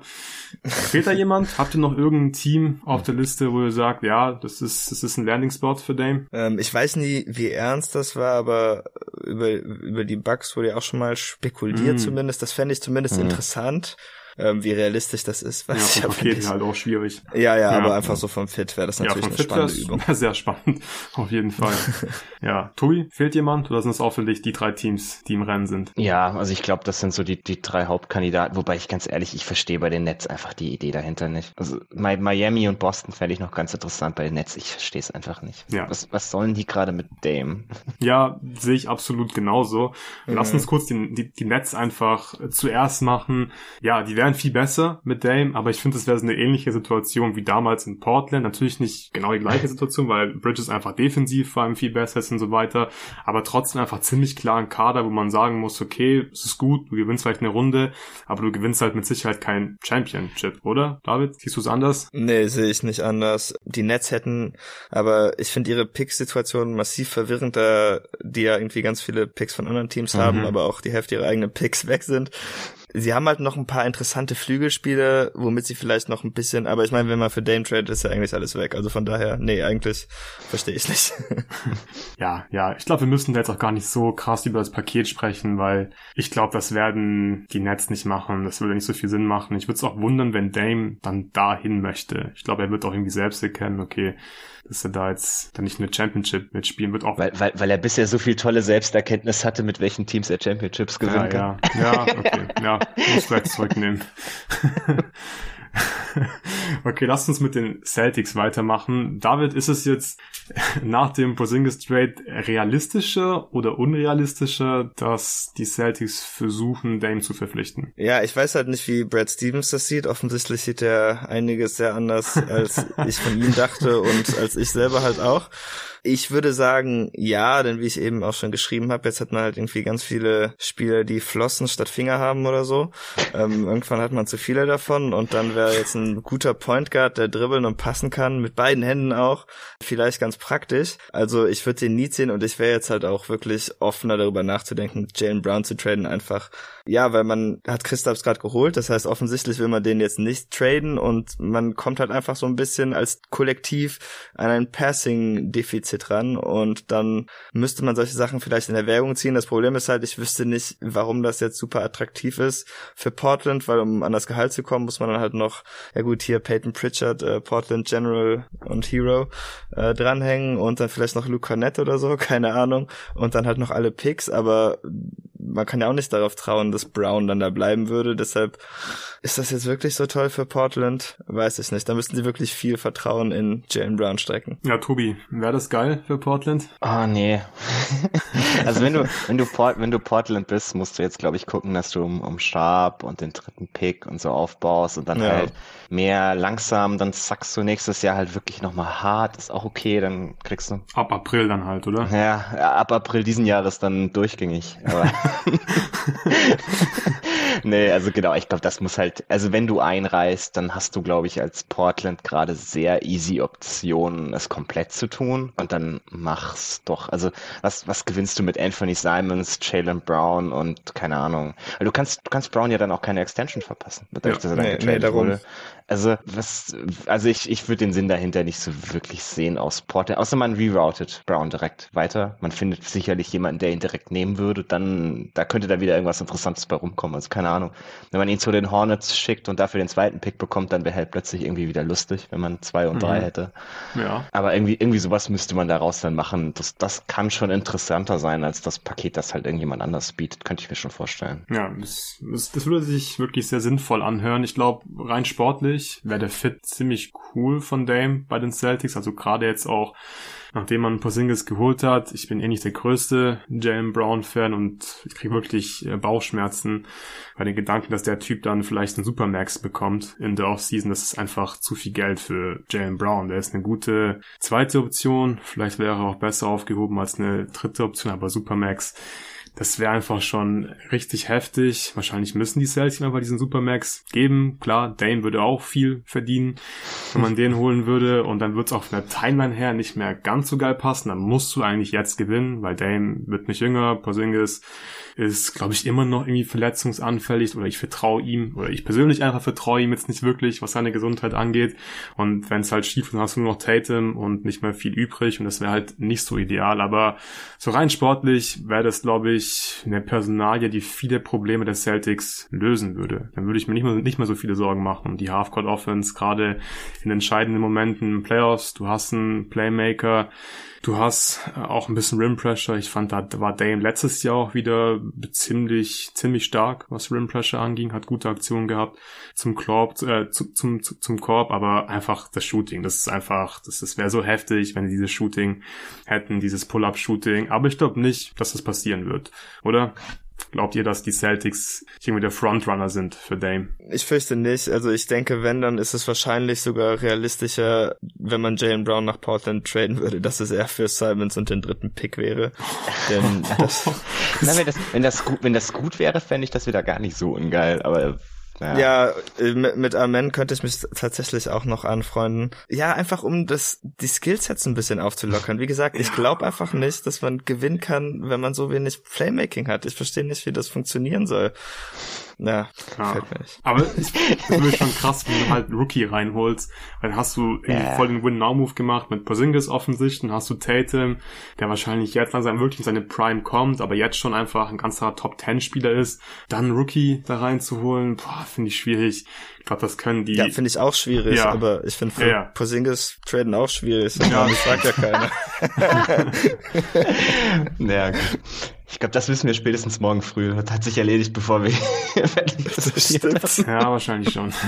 Okay, lasst uns zu den Heat kommen. Ich finde, da würde es einfach am meisten Sinn machen. Wenn sie Lillard holen, da passt das irgendwie gut in die Timeline. Sie waren jetzt wieder ziemlich nah dran am Titel, waren wieder mal in den Finals nach dem Finals Run in der Bubble. Ich glaube, da gibt's keine zwei Meinungen, oder? Also Lillard wäre ein super, ein super Trade für die Heat, oder? Ja, unfassbar. Also ich, keine Ahnung, wenn Gabe Vincent schon irgendwie ein 70er True Shooting hat, kann ich mir gar nicht vorstellen, was Lillard in der Offense da wirft. Das ist ja, Flammen kommen da aus den Fingern raus. Aber was, mich, was mir gerade auffällt, ich glaube, ich bin kuriert. Ich kann wieder über die Heat reden.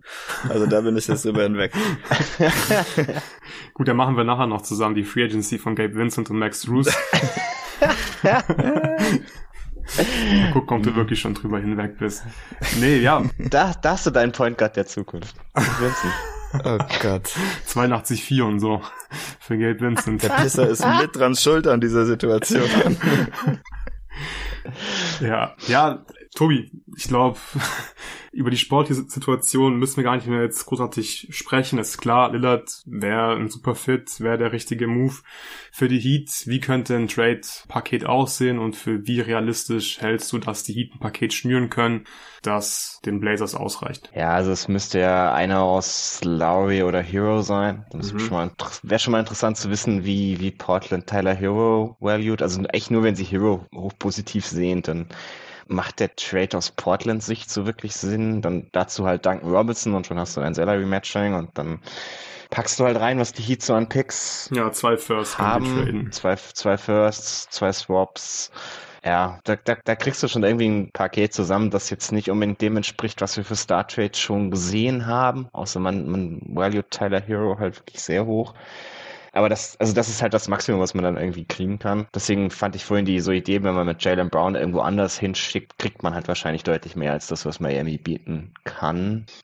Also kann, ich weiß es nicht. Ich finde es schwierig. Also nur, ich glaube nur, wenn Lillard wirklich jetzt nach dem, nach dem Draft sagt, hey, sorry Jungs, ich habe keinen Bock mehr, ich bin, ich bin raus, schickt mich zu dem besten Team, das ihr finden könnt, so ungefähr, dann, dann ist das wahrscheinlich der Trade, der passiert wenn Portland wirklich proaktiv sein möchte, dann müsste da, glaube ich, was Besseres auf den Tisch kommen, als es Miami bieten kann. Ja, auch hier wieder vollste Zustimmung. Ich glaube auch, die Heat machen einfach am meisten Sinn als Landing-Spot. Das Paket ist eigentlich nicht so geil für Lillard, aber wenn er weg will, wo soll er hin? Ich glaube, das sind halt so die drei Teams. Wahrscheinlich wird's noch irgendein Team dann geben, das dann plötzlich auch im Rennen ist für ihn, aber Stand jetzt würde ich einfach sagen, die Heat hätten da die besten Karten. Ich glaube, Dame würde da auch gerne spielen und ich glaube, damit sind wir auch durch mit dem Dame-Trade. David, ich glaube, äh, dich werden wir jetzt entlassen. Es war jetzt schon viel für dich heute. Schmerzhafter Tag für dich. Marcus Smart für Christophs Porzingis getradet. Danke, dass du dir Zeit genommen hast. Und dann musste ich auch noch mit euch reden. Ja, es ist, Au. Echt, hart gewesen. Was, was davon war jetzt schlimmerer? mit uns zu reden, denke ich. ja, natürlich. Nein, das äh, war ein bisschen therapeutisch, also war schon, war schon okay. Ich bin jetzt auf meinem Versprechen im Discord nachgekommen, ähm, aber das Porzingis-Trikot könnt ihr euch sonst wohin stecken, die Leute, die mir das schenken wollten. Dankeschön. Ich mag euch auch. Okay, euch noch viel Spaß. Ich äh, freue mich, morgen den Rest zu hören. Und Tobi, wir sprechen uns dann ja heute noch. Ciao, bis später. Tschüss. Okay, David ist weg. Wir machen weiter mit dem Trade, der die Mock Off-Season gecrashed hat. Völlig unerwartet wurde Bradley Beal zu den Phoenix Suns getradet. Ich war einmal noch den Deal raus und dann besprechen wir diesen Trade. Chris Paul, Landry Shamet, mehrere Second-Round-Picks und ein First-Round-Pick-Swap wurden nach Washington geschickt für Bradley Beal, Jordan Goodwin und Isaiah Todd. Ist jetzt auf den ersten Blick nicht wirklich viel für Bradley Beal, auf den zweiten Blick auch nicht, aber wir haben es vorhin schon besprochen. Ja, es macht einfach Sinn, hier einen Schlussstrich zu ziehen. Du konntest jetzt nicht viel mehr erwarten. Der Typ hat einfach eine No-Trade-Clause in seinem Vertrag. Der konnte sich einfach aussuchen, wohin er geht. Und deswegen war einfach der Gegenwert so gering, es ist schon hart. Mehrere Second-Round-Picks und ein Swap und dann irgendwie der auslaufende Vertrag von Shamet, der hat nämlich nächstes Jahr non-guaranteed, also könnte dann im Prinzip ein Expiring sein, im dritten Jahr eine Team-Option, das passt schon grundsätzlich. Chris Paul wird wahrscheinlich noch weiter getradet, also ich glaube, das, das können wir eigentlich mit Sicherheit sagen, der wird nicht bei den Washington Wizards spielen. Nächste Saison, Tobi, ich würde sagen, wir starten einfach mal beim Sportlichen und bei den Phoenix Suns. Was hältst du von dem Deal? Wie gefällt dir der Fit von Beal in Phoenix? Und vor allem, wie wird das nächste Saison in Phoenix dann an beiden Enden des Feldes aussehen? Was können wir da erwarten? Also auch da wieder, wir hatten ja vorhin schon so einen Trade, der sehr breites Spektrum von Meinungen gezogen hat. Ich glaube, das ist beim Beal Trade ein bisschen ähnlich. Und mhm. ich finde mich hier, glaube ich, auf der sehr, sehr positiven Seite wieder für Phoenix äh, im Vergleich zu dem, was ich teilweise gelesen habe, weil ich glaube, dass der sportliche Fit deutlich besser ist, als es die meisten Menschen glauben für nächstes Jahr. Und ich glaube, das Allerwichtigste ist halt, wo sich auch so ein bisschen meine Meinung geändert hat, die letzten Tage im Vergleich zu unserer Live-Reaction, ist, dass der Fokus von Phoenix einfach sehr, sehr kurzfristig liegen muss. Ich meine, Kevin Durant ist, fünf, ist zum Anfang nächster Saison 35. Das ist ein Alter, da sind die meisten NBA-Spieler halt einfach dann. Und er hat die letzten zwei Jahre, hat man schon gemerkt, dass er langsam declined. Er wird das nicht mehr ewig die zweite Option von einem Contender sein können. Ich bin fest davon überzeugt, dass Devin Booker gut genug ist, um die erste Option von einem Contender zu sein. Ich habe das mal so im Kopf lose durchgespielt. Ich glaube, ich hänge gerade irgendwie so auf Platz 5 oder 6 meiner Top 30. Ja. Äh, und also da muss gucken, dass du jetzt einfach die nächsten zwei Jahre, die, die Kevin Durant noch hat, dass du die ausnutzt. Und man kann sagen, was man will. Das Team ist jetzt mit Bradley Beal deutlich besser, als es vorher mit Chris Paul und Landy Shamet war. Und ich glaube, das ist nicht wirklich fragwürdig, wenn man rein irgendwie sportlich wirklich drauf guckt, was das Team jetzt nächstes Jahr ist. Genau, und das ist der springende Punkt. Sie sind einfach besser mit Beal statt Chris Paul in diesem Team. Macht Bradley mhm. Beal sie jetzt zum ganz klaren Titelfavoriten? Nein. Haben die Suns immer noch viele Schwachstellen? Ja. Aber hey, es war jetzt gerade der Beal-Chris Paul-Trade und sie sind mit Beal einfach besser. Chris Paul finde ich war offensiv kein guter Fit. Das haben wir einfach auch in den wenigen Spielen mit KD und Booker gesehen. Es hat einfach nicht so richtig toll funktioniert. Ja, sie haben in der Regular Season wie viel gewonnen, aber in den Playoffs war das nicht optimal. So Chris Paul ist einfach kein guter Aufbauspieler. Er braucht den Ball in der Hand. Das macht dann einfach nicht so viel Sinn, wenn du Devin Booker und Kevin Durant noch auf dem Spielfeld hast. Kevin Durant sollte kein Premium Decoy sein. Das haben wir auch ein paar Mal besprochen in unserem wöchentlichen Playoff Recap Pod. Das hat Sinn gemacht, aber das, so solltest du KD einfach nicht einsetzen. Du musst einen besseren mhm. Weg finden, Kevin Durant zu maximieren. Letztes Jahr war das irgendwie nachvollziehbar, es hat Sinn ergeben, aber Bradley Beal ist einfach auch ein viel besserer Fit und ich glaube, da sind wir uns doch einig, oder? Also Bradley Beal ist ein besserer Spieler als der, wie alt ist Chris Paul jetzt? 95? 50, 95, ja, sowas, 38 glaube ich ist er, wenn mich jetzt nicht alles täuscht. Jonathan sagt immer One Click Away, für mich ist One Click Away immer sehr stressig bei den Pots. 38 ist er ungefähr ähm, und ja, deswegen ist dieser Deal für mich sehr nachvollziehbar, weil Bradley Beal ja, die Suns einfach dadurch besser macht. Der zweite große Punkt ist, mir hat Point Booker sehr gut gefallen im Playoffs. Ja. Also ich traue Devin Booker wirklich zu, der primäre Ballhändler zu sein bei einem Contender für vier Runden auf allerhöchstem Niveau. Er hat, finde ich, sich super weiterentwickelt. Letzte Saison, während der Regular Season, hat das dann wirklich eindrucksvoll nochmal unter Beweis gestellt in der Postseason. Und das ist halt eine sehr, sehr wertvolle Entwicklung für Phoenix. Das ist offensiv ziemlich geil, dass Booker einfach inzwischen so viele tolle Sachen machen kann auf dem Basketballfeld. Das ist natürlich offensichtlich. Aber vor allem ist es auch defensiv ziemlich cool für Phoenix, dass sie jetzt Booker als Point Guard im Prinzip auf dem Feld haben. Der ist defensiv viel besser als Chris Paul. Und Bradley Beal ist kein toller Verteidiger, aber er ist auch nicht Chris Paul. Er ist einfach größer, stärker, athletischer, kräftiger als Chris Paul und das hat halt einfach einen gewissen Wert. Also ich glaube, auch hier kann es eigentlich keine zwei Meinungen geben. Ich weiß, wie man das jetzt begründen könnte, wie man jetzt sagen könnte, Suns werden jetzt defensiv mit Beal nicht besser als mit Chris Paul. Also von daher ja. komme ich immer wieder zu dem Entschluss, dieser Trade hat die Suns an beiden Enden des Feldes besser gemacht. Sie haben nicht viel abgegeben, deswegen eigentlich ein ziemlich geiler Deal für Phoenix, oder? Ja, also kann ich, kann ich nur zustimmen. Man hat letztes Jahr gesehen, dass Devin Booker den Sprung gemacht hat, dass er wirklich so als Point Book, äh, wie das die Suns-Fans, glaube ich, genannt haben, agieren kann. Und dann brauchst du einfach keinen anderen primären Ballhändler mehr, wie es Chris Paul war. Du brauchst Spieler, jeder einzelne Spieler, der mit Devin Booker spielt, muss für mich Off-Ball agieren agieren können. Und Chris Paul, ja, er hatte nicht viel Umgewöhnungszeit letztes Jahr, mit, mit nachdem Kevin Durant damit reinkam, aber er konnte es einfach nicht. Also die Menge an offenen Catch-and-Shoot-Dreiern, die er einfach gnadenlos verweigert hat, die haben so oft dieses Team gekillt offensiv und das wird dir mit Bradley Beal nicht passieren. Bradley Beal kann Off-Ball agieren, hat das in seinem Leben auch schon oft genug getan der hat Shooting Gravity und wenn er sich jetzt wieder in diese Rolle der dritten Option ein bisschen mehr zurückbewegt, glaube ich auch, dass sein Shot Profile einfach sehr viel besser wieder sein wird. Das kam ja auch so oft zu der Diskussion, ah, der will ja auch Midranger nehmen und so. Nee, er muss, ich weiß gar nicht, ob er das unbedingt will, aber er musste halt, weil die Wizards jetzt nicht unbedingt massiv andere Leute haben, die diese Würfe nehmen können. Und ich glaube, die Hackordnung bei den Suns nächstes Jahr ist absolut klar. Du hast Booker als Ballhändler, du hast Kevin Durant als Scoring-Maschine daneben und dann hast du Bradley Beal als ganz klar dritte Option. Das ist Bradley Beal auch bewusst. Das weiß er, dass er neben den beiden nicht mehr der, der Hauptverantwortliche irgendwo ist. Und wenn er, wenn er das machen kann, sich wieder in so eine etwas kleinere Rolle zurückbewegen, glaube ich, dass er einfach viel mehr wieder das sein kann, was er auch neben John Wall schon mal war, wo, wo dann auch seine Dreierquote hochgeht, wo dann generell einfach seine Quoten hochgehen, seine Effizienz hochgehen, was du eben brauchst, wenn er nicht deine erste Option ist. Und dann hat er eben auch defensiv einfach mehr Körner. Er war, er war defensiv schon wirklich schlecht die letzten Jahre, muss man so klar sagen. Aber da liegt halt viel auch daran, wenn du offensiv, ich meine, der Typ hat, war teilweise irgendwie Topscorer der Liga, weil er eine unfassbare Usage übernommen hat und übernehmen musste. Und das muss er jetzt nicht mehr. Und dann glaube ich, dass er de sogar defensiv auch besser sein kann als Chris Paul. Ich glaube, viele Leute haben von Chris Paul noch so ein bisschen das vor Augen, was er halt vor ein paar Jahren noch war, defensiv, was mhm. er jetzt mhm. einfach dieses Jahr nicht mehr war. Und was, was es auch nicht wirklich einen Grund gibt zu glauben, dass er das nochmal wird, weil er halt uralt ist. Und der, er konnte jetzt wirklich gnadenlos teilweise attackiert werden. Ich hätte noch gerne noch von Teams noch viel mehr gesehen, dass sie ihn attackieren, von den Gegnern, gerade von den Clippers oder so. Und das, also Beal ist, glaube ich, in allen Belangen ein deutlich besserer Fit als Chris Paul. Und also, dass man die beiden austauscht, war jetzt auf jeden Fall der richtige Move. Die Diskussion, die halt oft ein bisschen so aufkommt, ist, ob man nicht andere Alternativen hätte gehen können.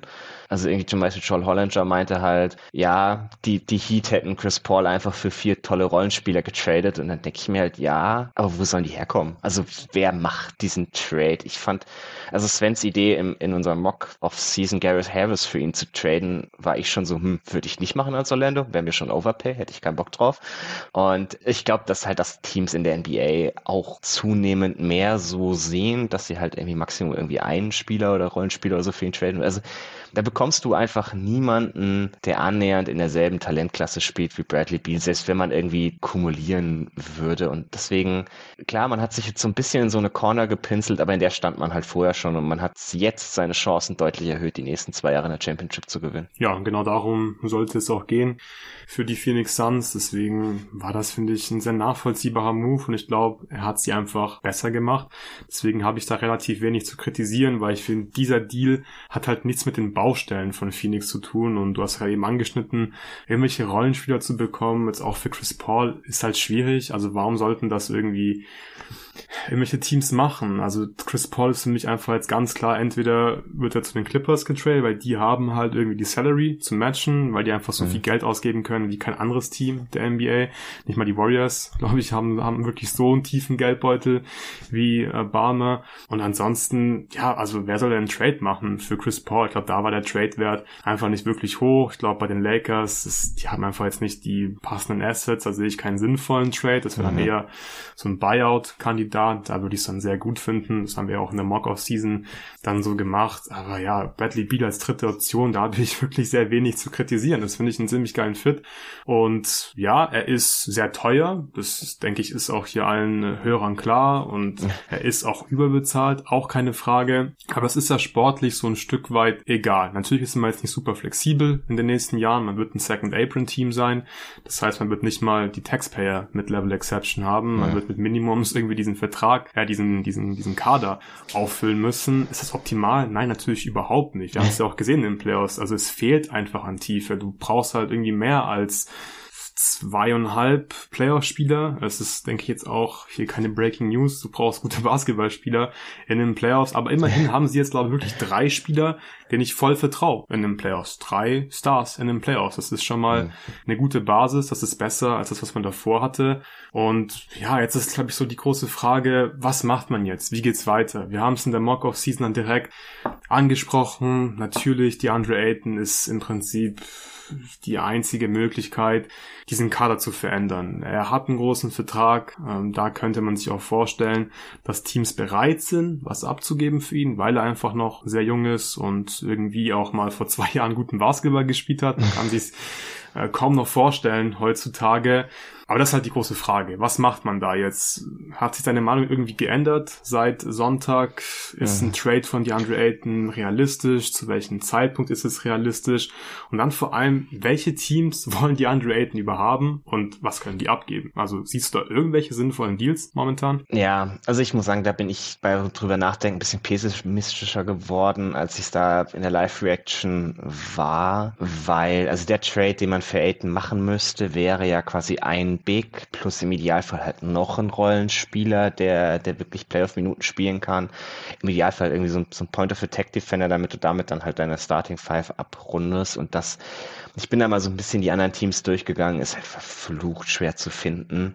Also das Einzige ist wirklich, wenn Indiana halt immer noch sagt, nachdem sie letztes Jahr den Max hingelegt haben, ja, hätten wir Bock drauf und dann irgendwie Miles Turner und keine Ahnung, Christuate oder sowas traden wollen für ihn, wer weiß.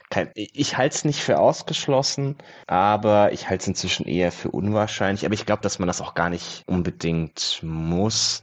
Man kann durchaus mit Aiton als, als vierte Option in die Saison gehen, hoffen, dass er sich defensiv vielleicht auch wieder ein bisschen stabilisiert, dass da auch Vogel als neuer Coach vielleicht wieder mehr aus ihm rausholen kann, weil es ist, ist ja nicht so, als ob er kein Talent hätte. Und es ist ja auch nicht so, als hätten wir ihn nicht schon besser gesehen, als er letztes Jahr war. Und er ist, ist jetzt nicht in dem Alter, wo du sagst, der fällt jetzt irgendwie ab. Also ich, ich kann mir schon vorstellen, dass Vogel da vielleicht ein bisschen ein System findet, das ihn auch mehr wieder defensiv in den Fokus rückt, dass ihm mehr defensiv klar macht, was seine Aufgaben sind. Weil ganz, wir haben ja in den Playoffs drüber geredet, ganz oft war das so ein Ding von, es sah so aus, als wüsste er gerade eigentlich nicht, was er tun soll oder kann sich nicht entscheiden, was er tun möchte. So eins von beidem. Und vielleicht braucht er da wirklich einfach nur eine neue Stimme im Ohr. Um, dann kann man auch gucken, ob er sein Trade Value vielleicht wieder rehabilitiert, Richtung Trade Deadline, nächste Offseason etc. Aber ich, ich glaube durchaus, dass man jetzt mit ihm auch ganz gut in die Saison gehen kann dann bezahlt man eher so ein bisschen die Spieler, die man halt jetzt noch sonst noch im Roster hatte, die man bezahlen kann. Also ich glaube, das jetzt irgendwie Landale, Tory Craig, mhm. Darius Basley, das sind ja alles Spieler, bei denen man zumindest gewisse Rechte hat, um ihn mehr zu bezahlen als letztes Jahr. Dass man da, es, es scheint ja so, als hätte der Suns auch noch Lust, Geld auszugeben. Ich glaube nicht, ja. dass der, dass der ein massives Problem mit irgendeiner Tax-Bill haben wird. Das heißt, das einzige Problem, was man dann halt hat, ist, dass man über dem Second Apron ist und da ich glaube, wir haben uns teilweise ein wenig zu sehr an diese, in diese Analyse verliebt von diesem neuen Cap-Zeug. Also ich, ich bin da ja selber genauso einer von den Typus, denen sowas halt wahnsinnig Spaß macht, aber ich glaube, der eine oder andere ist da ein bisschen zu tief abgedriftet. Ähm, und ich glaube nicht, dass es so wahnsinnig schlimm ist, über dem Second Apron zu sein für dieses Jahr und für nächstes Jahr, weil, also danach, dann kommt KD irgendwann auch von den Büchern und da wirst du ihn wahrscheinlich eh nicht unbedingt halten wollen, weil er dann halt wirklich uralt ist oder du wirst ihn nicht mehr bezahlen müssen. Dann kommt Aiton irgendwann von den Büchern. Also du hast wahrscheinlich nur so zwei Jahre, die du wirklich über den Second Apron dich bewegen wirst und dann ist das alles gar nicht so dramatisch, wenn du danach eh wie toolen oder wie bilden musst da hast halt, du hast zwei Jahre nicht die Tex MLI, aber die. Fünf Millionen, Mann, das sind fünf Millionen. Was bekommst du für fünf Millionen? Ja, wie, wie, viele, wie viele gute Spieler bei einem Contender in den letzten Jahren, die nicht Bruce Brown sind, genau. der jetzt wahrscheinlich deutlich mehr Gehalt bekommen wird, waren denn für die Tex MLI? Das ist doch, ich überleg's, letztes Jahr, wie die Lakers haben Lonnie Walker für die Tex MLI bekommen. Ich liebe Lonnie, aber jetzt mal ehrlich, der entscheidet keine Championship, tut mir leid. Also, äh, deswegen, ich glaube, du kannst andere Moves irgendwie machen, mit denen du schon ein bisschen was rausbekommen wirst. Man hat Unmengen an Minuten zu vergeben, was ganz nett ist. Äh, man kann vielleicht auch den einen oder anderen Spieler einfach rehabilitieren, mal ausprobieren. Ich, ich glaube zum Beispiel nicht, dass TJ Warren irgendwie done ist. Ich kann mir das vorstellen, dass da schon noch was kommt. Terry Craig sah teilweise ganz gut aus in den Playoffs. Wenn du jetzt auch einfach Zeit hast, dich mit diesem Kader einzuspielen, das ist, das ist ja so ein Riesending. Man, man hat da letztes Jahr einfach nur ein paar Spiele gehabt. Die Rollenspieler wussten ja gar nicht, was jetzt ihre Aufgabe ist neben diesen, neben diesen drei Stars, wenn man Chris Paul noch als Star betrachten wollte. Oder jetzt hat man halt die Zeit. Man hat ein ganzes Trainingscamp, man hat eine ganze Saison, um sich einzuspielen spielen, dann, dann findet man, glaube ich, auch eher Möglichkeiten, um jemanden wie Joshua Cody vielleicht in Szene zu setzen, die man, die man letztes Jahr einfach nicht gefunden hat. Ja, das glaube ich auch. Das Thema hatten wir auch schon. Ich glaube, es ist sehr wichtig, dass du nicht zwei Spieler auf dem Spielfeld hast, die du offensiv halt vom Feld spielen kannst. Ich glaube, das wird auch immer wichtiger werden in der NBA. Ich bin gespannt, wie sich das entwickeln wird. Aber hey, die Suns, die haben jetzt, die sind sehr top-heavy, klar, aber das Talent ist einfach unglaublich hoch. Das ist, das ist einfach sehr wichtig. Das gewinnt Spiele in der NBA. Und deswegen bin ich gespannt, wie es laufen wird. Ich bin eigentlich ziemlich optimistisch, was den Fit angeht. Natürlich musst du jetzt auch die richtigen Minimum-Spieler finden. Du musst da ein bisschen Glück haben. Aber das würde ich nicht für ausgeschlossen halten. Deswegen, ja, guter Deal für die Suns, für die Wizards kann ich es auch nachvollziehen. Auch da finde ich es gut, auch wenn der Gegenwert natürlich sehr gering war. Wir machen weiter mit den interessantesten Free Agents. Wir haben uns hier eine Handvoll Free Agents rausgepickt, die wir für interessant halten und über die werden wir einfach jeweils dann noch ein paar Minuten quatschen. Der erste Name auf unserer Liste ist mein geliebter James Harden. In der Mock-Off-Season hat er von Sven 120 Millionen bekommen, 2 plus 1 Deal, also zwei Jahre garantiert und dann eine Player Option. Im dritten Jahr, das wären 40 Millionen pro Jahr, das finde ich äh, ziemlich viel für James Harden. In den letzten Tagen sind die Rockets-Gerüchte aber so ein bisschen abgekühlt, hat sich so angehört, als hätte Harden die Rockets vor allem als Leverage benutzt und die fanden das anscheinend jetzt auch nicht so geil und inzwischen geht das Reporting eher in die Richtung, dass er bei den Sixers bleibt und die Sixers wollen ihn ein, in Anführungszeichen, team-friendly Vertrag anbieten. Da bin ich sehr gespannt, wie das Ganze aussehen wird. Ich habe eine schwierige Beziehung zu James Harden. Er hat diesem Team definitiv geholfen in der Regular Season. Er hatte zwei legendäre Spiele in den Playoffs, das muss man einfach so sagen. Also gerade Spiel 1, das war einfach völlig verrückt. Also gegen die Celtics in, in, in der zweiten Runde. Ich wollte schon fast sagen Conference Finals. Ups. Ähm, schwierig bei den Sixers. Ähm, aber unterm Strich. Die, die, das, die Sixers Conference Finals. Ja, ja. Es, das dauert dann noch ein paar Jahre, bis wir das mal erleben. Aber unterm Strich einfach zu wenig gewesen von ihm. Er war einfach nicht konstant genug und er ist für mich einfach ganz klar kein Mac-Spieler. Trotzdem, wenn die Sixers einfach keinen Schritt zurück machen wollen, dann müssen sie ihn eigentlich resignen, finde ich. Siehst du das irgendwie anders oder stimmst du mir dazu, dass hm. wenn das Ziel ist, nächstes Jahr wieder anzugreifen, was auch immer das bedeutet, bei den Sixers dann einfach Harden um jeden Preis vielleicht auch halten muss? Also um jeden Preis finde ich, finde ich hart. Ich, das Ding ist halt, also ich bin da definitiv der Meinung, dass man ihn halten muss, wenn man mhm. nächstes Jahr wieder, wieder mitspielen will. Das Ding ist, wenn man eigentlich gerade gegen niemanden verhandelt, was ja offensichtlich der Fall zu sein scheint, nachdem Houston auch nicht mehr so wirklich Bock hat auf ihn, was ich, was ich vollkommen nachvollziehen kann, weil ich habe den, den Sinn in Houston nie so wirklich gesehen. Dann habe ich halt eine sehr klare Schmerzgrenze, was ich ihm bezahlen würde, wenn man das so ein bisschen durchrechnet. Also wenn man, wenn man Yang, McDaniel Daniels und Reed halten will, von ich ausgehe, rechnen wir mal so 15 Millionen für die drei. Das scheint mir eher so am unteren Ende, aber realistisch ja. zu sein. Dann darf Harden halt Maximum 35 Millionen verdienen, wenn man noch die Tax Emily noch benutzen möchte. Genau. Das habe ich mir auch aufgeschrieben. Maximal 35 Millionen. Ja, und die, die also man muss ja irgendwie auch, klar, der, der Kader, also es war halt lag, muss man ja sagen, lag jetzt dieses Jahr nicht an den, an den Supporting-Spielern, der Meinung bin ich immer noch. Sie haben sie ja gerade auch in Game 7, waren es ja lang die Support-Spieler, die sie irgendwie im Rennen gehalten haben. Also ich glaube, der Supporting-Cast ist gut genug, wenn Harden und Embiid gut genug wären. Die, die Fragezeichen darf man sicherlich jetzt stellen, aber ich glaube, daran änderst du als Philly gerade einfach nicht mehr so viel. Du musst vielleicht irgendwie hoffen, dass es Maxi nächstes Jahr ist oder so, aber trotzdem musst du gucken, dass du halt vielleicht noch einen Spieler mehr in den Kader holst, ein bisschen, bisschen mehr Tiefe, bisschen mehr Abwechslung. Da ist die Text MLE halt schon ein ganz nettes Tool. Auch wenn wir gerade, gerade erst drüber geredet haben vor fünf Minuten, dass das jetzt meistens nicht der allergeilste Spieler ist, aber es ist halt besser als nichts. Du kriegst da nochmal irgendjemanden in den Kader, der dir vielleicht helfen kann.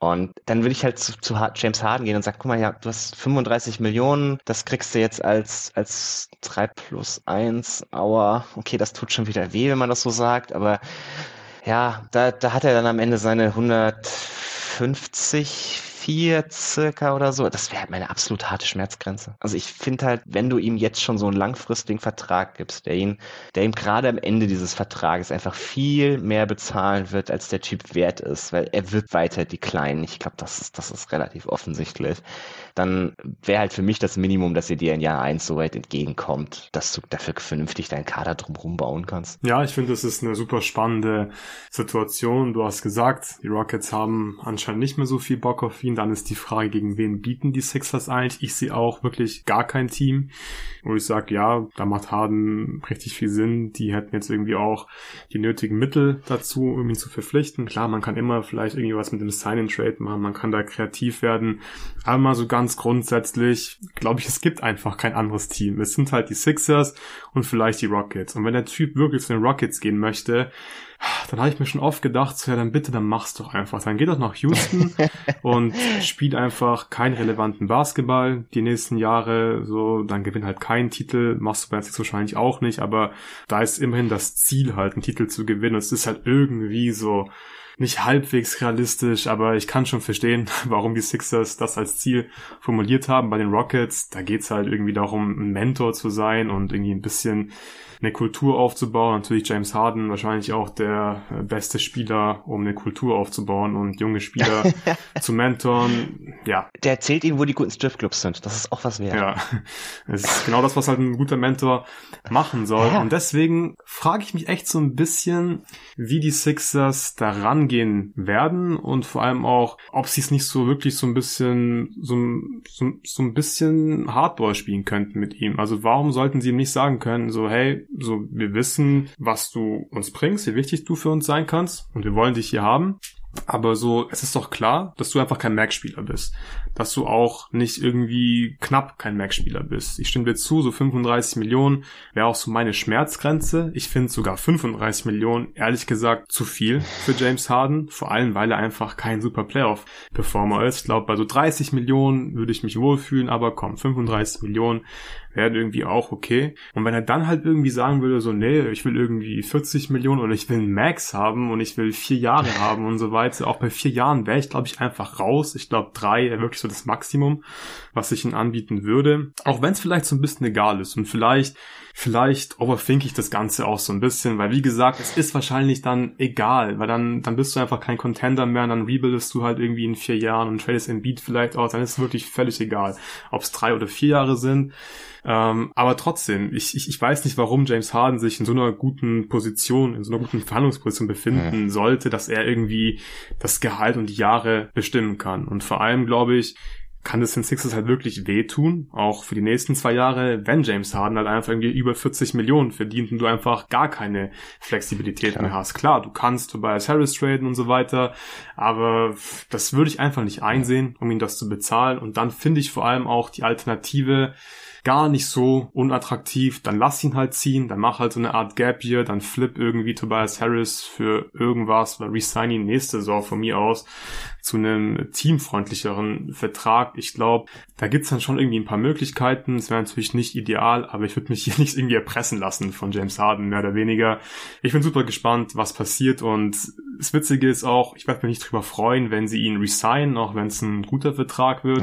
Ich werde mich auch nicht drüber freuen, wenn er weg ist, ehrlich gesagt. Natürlich ist es einfach nächste Saison schlechter, aber es ist schon eine sehr komische Situation und wie gesagt, ich bin super gespannt, was der Typ bekommen wird und ob es vielleicht noch ein drittes Team gibt, was versucht ihn zu sein. Ich habe wirklich keine Ahnung, was passieren wird.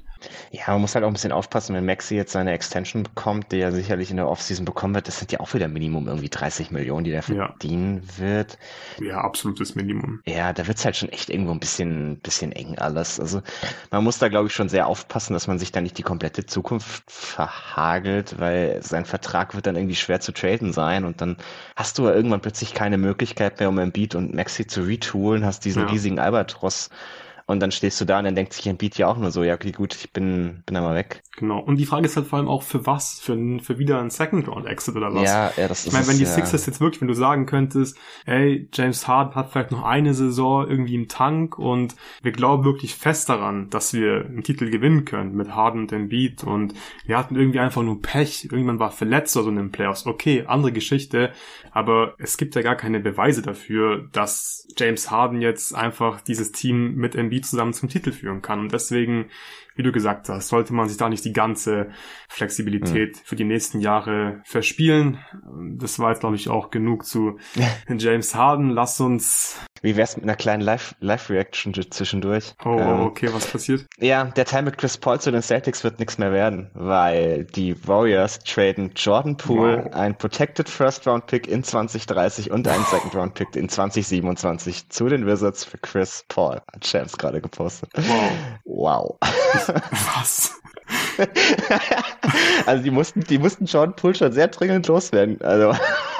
Ah, das finde ich aber, das finde ich krass. Das finde ich richtig krass. Ich finde vor allem den Fit sehr komisch von Chris Paul bei den Warriors. Der spielt ihn doch nicht neben Steph. Alter. Also, boah. Ja, also der Fit, den sehe ich überhaupt nicht. Ich meine, wir, also wir haben ja vorhin haben wieder kurz drüber gesprochen, bei den Suns, als zum Bradley Beal ging, Chris Paul, äh, ist nicht so ein super äh, Off-Ball-Spieler. Äh. Was machen die Warriors in Dolphins? Ich meine, die spielen einfach, äh, wenn es gut läuft, in ihrer Prime haben die einfach die geilste Offense all-time vielleicht gespielt mit ihrer ganzen Motion und dem Shooting von Steph Curry, dem Off-Ball-Movement, den Cuts und so weiter. Wird jetzt Chris Paul nächste Saison welche Blöcke sprinten und super Cuts machen? Ich glaube nicht, oder? Und dann defensiv Chris Paul und Steph Curry. Steph Curry als dein Point Guard, als dein kleinster, schwächster Verteidiger haben wir, haben wir gesehen, kann funktionieren, aber Curry und Chris Paul, weiß ich nicht. Also meine spontane Reaktion ist, die Warriors sind irgendwie an beiden Enden des Feldes schlechter geworden, beziehungsweise nicht besser geworden. Ich meine, Pool war so schlecht letztes Jahr, okay, aber Chris Paul, boah, der Fit gefällt mir überhaupt nicht bei den Warriors. Ich kann es überhaupt nicht nachvollziehen. Krass, krass. Hatte ich überhaupt nicht auf dem Schirm, dass die Warriors Chris Paul holen. Ja, bei Pool hattest du wenigstens irgendwie eine Idee, wie er, wie er da reinpasst, gerade ja. so in die, in die Steph-losen Lineups und mhm. so. Oder auch mal neben Steph kann er halt auch relativ viel Off-Ball machen. Ja. Das, also ich, ich sehe jetzt auch Chris Paul irgendwie nicht mit Draymond Green und Pick and Roll laufen. Das passt mir gar nicht zusammen Ach, irgendwie. Scheiße, Chris Paul zu den Warriors. Und das kostet die auch, ich habe gerade mal geguckt, das sind nochmal anderthalb Millionen mehr, die Chris Paul verdient als John Poole. Also das kostet die auch mal eben kurz irgendwie noch 10 Millionen Luxury Tax on top.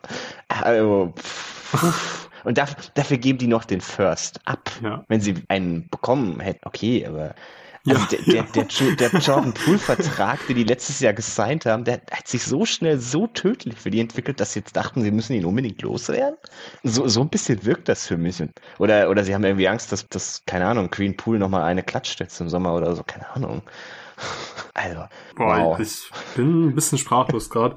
Vor allem wieder bei nochmal diesen, diesen First-Round-Pick drauflegen. Wir wissen jetzt nicht, wie der geschützt ja, ist. Ja gut, was, weißt ja nie, was Protected heißt. Genau, ja, genau, das ist das Ding. 2030 natürlich auch witzig. Ja, der kann ja auch dann nicht irgendwie Conwayne oder so sein, der muss ja. halt irgendwelche Seconds. Also ja. das kann irgendwie so ein Pick sein, ja, Top 20 Protected, wenn nicht, werden Seconds. Ja, okay, gut, ja. dann ist das halt so ein, so ein, so ein Fake First, aber selbst, also äh, rein selbst wenn es Pool gegen CP alleine wäre, fände ich das schon irgendwie. Nein, also ich würde einfach Pool nochmal behalten, einfach ja. ausprobieren. Ich meine, schlechter kann es nicht werden als letzte Saison und in der Theorie gefällt mir sein Skillset zumindest offensiv ganz gut neben Steph. Ist das jetzt jemand, der 30 Minuten in den Finals spielen kann? Nein, offensichtlich nicht.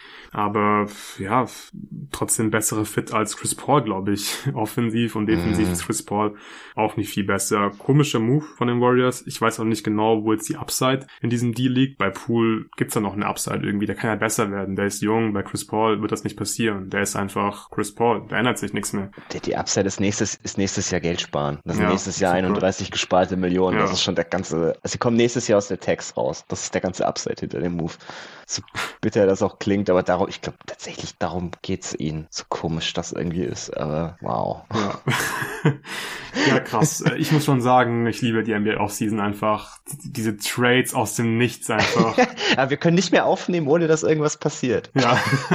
Eigentlich könnten wir in Zukunft sagen, hey Tobi, lass mal irgendwie um 20 Uhr in Riverside treffen und dann warten wir, bis ein Ey, Trade passiert und dann besprechen wir den, genau, ja. wir müssen uns gar nicht überlegen, was wir im Vorfeld hier machen wollen. Äh, ja, ja das, dann das wäre was. Lass mal versuchen weiterzumachen jetzt. Schauen, was noch so kommt. Genau, ja. Okay, Kyrie Irving ist der nächste Name auf unserer Liste. Es war auch sehr spannend in der Mock-Off-Season. Ähm, die Mavs haben dann irgendwann was geboten. Jonathan war so, okay, möchte niemand was bieten für Kyrie Irving? Lakers vielleicht? Und dann kam nichts.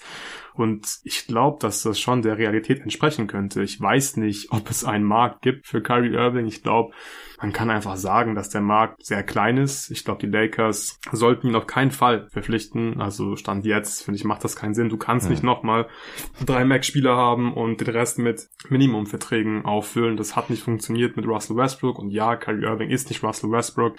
aber ich glaube, das wäre einfach ein zu großes Risiko. Dafür ist noch alle drei viel zu verletzungsanfällig. LeBron ist zu alt. Und im Prinzip, ich habe nochmal nachgedacht heute. Ich habe nochmal geschaut, welche Teams, wo könnte er irgendwie gut reinpassen? Wer kann dieses Risiko eingehen? Wo könnte sich das lohnen? Und ich habe kein Team. Ich bin wieder nur bei den Mavs. Ja, also selbst LA, die haben jetzt irgendwie mit dem neuen Cap, der heute rauskam, das kann man vielleicht aber bei Free Agents sind auch noch erwähnen. Ja. Die, die Cap Projection kam ja jetzt raus, sind nochmal irgendwie zwei Millionen mehr, als wir das jetzt für die Mock-Off-Season angenommen hatten und die Tags drei Millionen höher. Aber selbst damit ist LA so bei circa 30 Millionen, wenn sie den Cap-Hold von Reeves behalten wollen, weil sie ja bestimmt auf jeden Fall machen wollen. Und, und Carries Max ist einfach so viel höher als das. Am Ende bieten die Mavs wahrscheinlich nur so ein bisschen gegen sich selbst. Ich, ich war ja in dieser Bredouille als Mavs du, du willst Kyrie auch nicht irgendwie zu sehr verärgern. Also du musst, glaube ich, ihm schon ein vernünftiges Angebot machen. Du kannst, mit dem kannst du kein Hardball spielen, weil der ist halt so crazy, dass er, der, der vielleicht retired oder so, keine Ahnung. nee, wie so, irgendwie sagt seine Tante, ja, nee, komm, wir haben keinen Bock mehr auf, auf Verlängerung, komm, wir gehen. Irgendwie so, ich, deswegen, ich glaube, du musst mit ihm einfach früh versuchen, einen Konsens zu finden, bei dem er viel Geld bekommt und bei dem du irgendwelche Zugeständnisse daraus bekommst. Ist das jetzt ein komplett ungarantiertes viertes Jahr? Sind das irgendwelche Garantien, die an, die an gespielten Spielen hängen? Sind das, und das war halt meine, meine Lieblingsvariante, dass tatsächlich sein, also das Gehalt, was er verdient, irgendwo an den gespielten Spielen Spielen hängt, weil so, so Non-Guarantees, ey, ganz ehrlich, was muss passieren damit den Waves? Da muss ja schon wirklich echt irgendeine komplette Scheiße passieren. Und, und da kannst du irgendwie nicht mit, nicht mit rechnen. Oder ah. ja, kannst du schon, aber du, es, es, es, es bringt, es bringt dir dann nicht. wieder nichts. Ja, ja, ja, auch wieder wahr.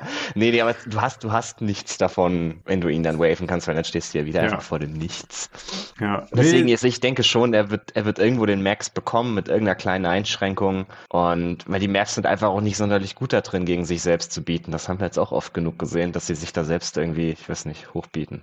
Ja, ja. Das sehe ich eigentlich genauso. Also auch da habe ich mal drüber nachgedacht können die Mavs halt irgendwie ein bisschen Hardball spielen, aber ich bin auch zum Schluss gekommen, das kannst du nicht machen gegen Kyrie Irving, der ist einfach zu unberechenbar und du hast diesen Deal gemacht und das war ja von vornherein klar, dass es halt Kyrie Irving ist, dass du nicht weißt, was Kyrie Irving irgendwie morgen macht, ob er Bock hat, Basketball zu spielen oder nicht und das ist, das wirst du nicht ändern, aber ich glaube, die Mavs müssten einfach hoffen, dass der Typ die nächsten Jahre einfach Bock hat, Basketball zu spielen, dass er keinen Scheiß macht und wenn das der Fall ist, dann ist er auch Mac-Spieler. Kyrie Irving ist ein sehr guter Basketballspieler. Auch der Fit neben Doncic gefällt mir. In der Theorie, das hat auch ganz gut angefangen in den ersten eineinhalb Spielen ungefähr. Danach fand ich es auch nicht mehr so geil, aber grundsätzlich glaube ich immer noch an diesen offensiven Fit zumindest. Und ich gehe davon aus, dass er den Max bekommen wird. Und mich würde sogar überhaupt ja. nicht überraschen, wenn er einen Max bekommt, ohne irgendwelche Incentives und so weiter. Weil die ja. Mavs, glaube die müssen ja wirklich aufpassen. Ich glaube, die können es nicht riskieren, dass sie ihn verlieren, dass Luca dann plötzlich im Sommer dasteht, okay, wartet mal, Jalen Brunson ist weg, Kyrie Irving ist weg, Dorian Finney-Smith ist weg, was passiert hier gerade genau?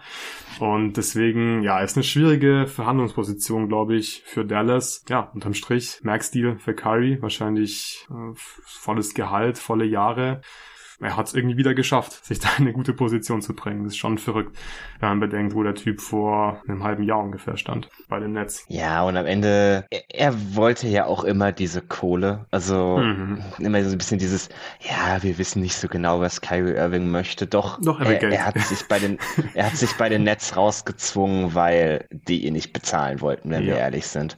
Und das, das ist ja jetzt nichts, das irgendwie schwer zu verstehen wäre, das Motiv. Also ich glaube schon, dass wenn man ihn in den Max hinklatscht, der ihn auch einfach nimmt und gut ist.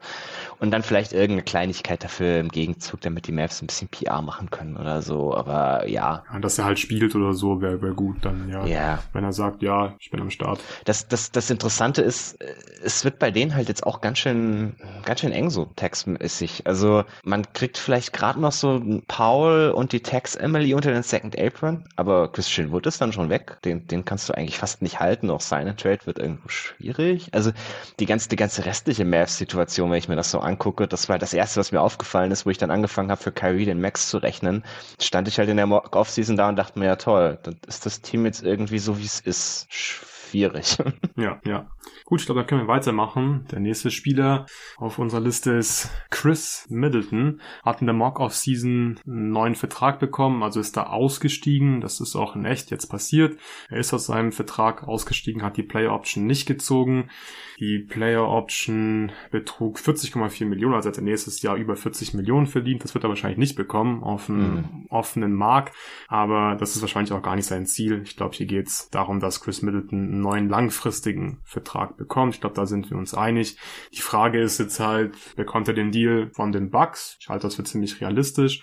Oder bekommt er den Deal von dem anderen Team? Und da ist halt die Frage, wer ist denn die Konkurrenz von Houston? Von Houston sage ich schon, von Milwaukee. da ist die Antwort, die ist wahrscheinlich irgendwie auch wieder Houston, die haben halt Cap Space.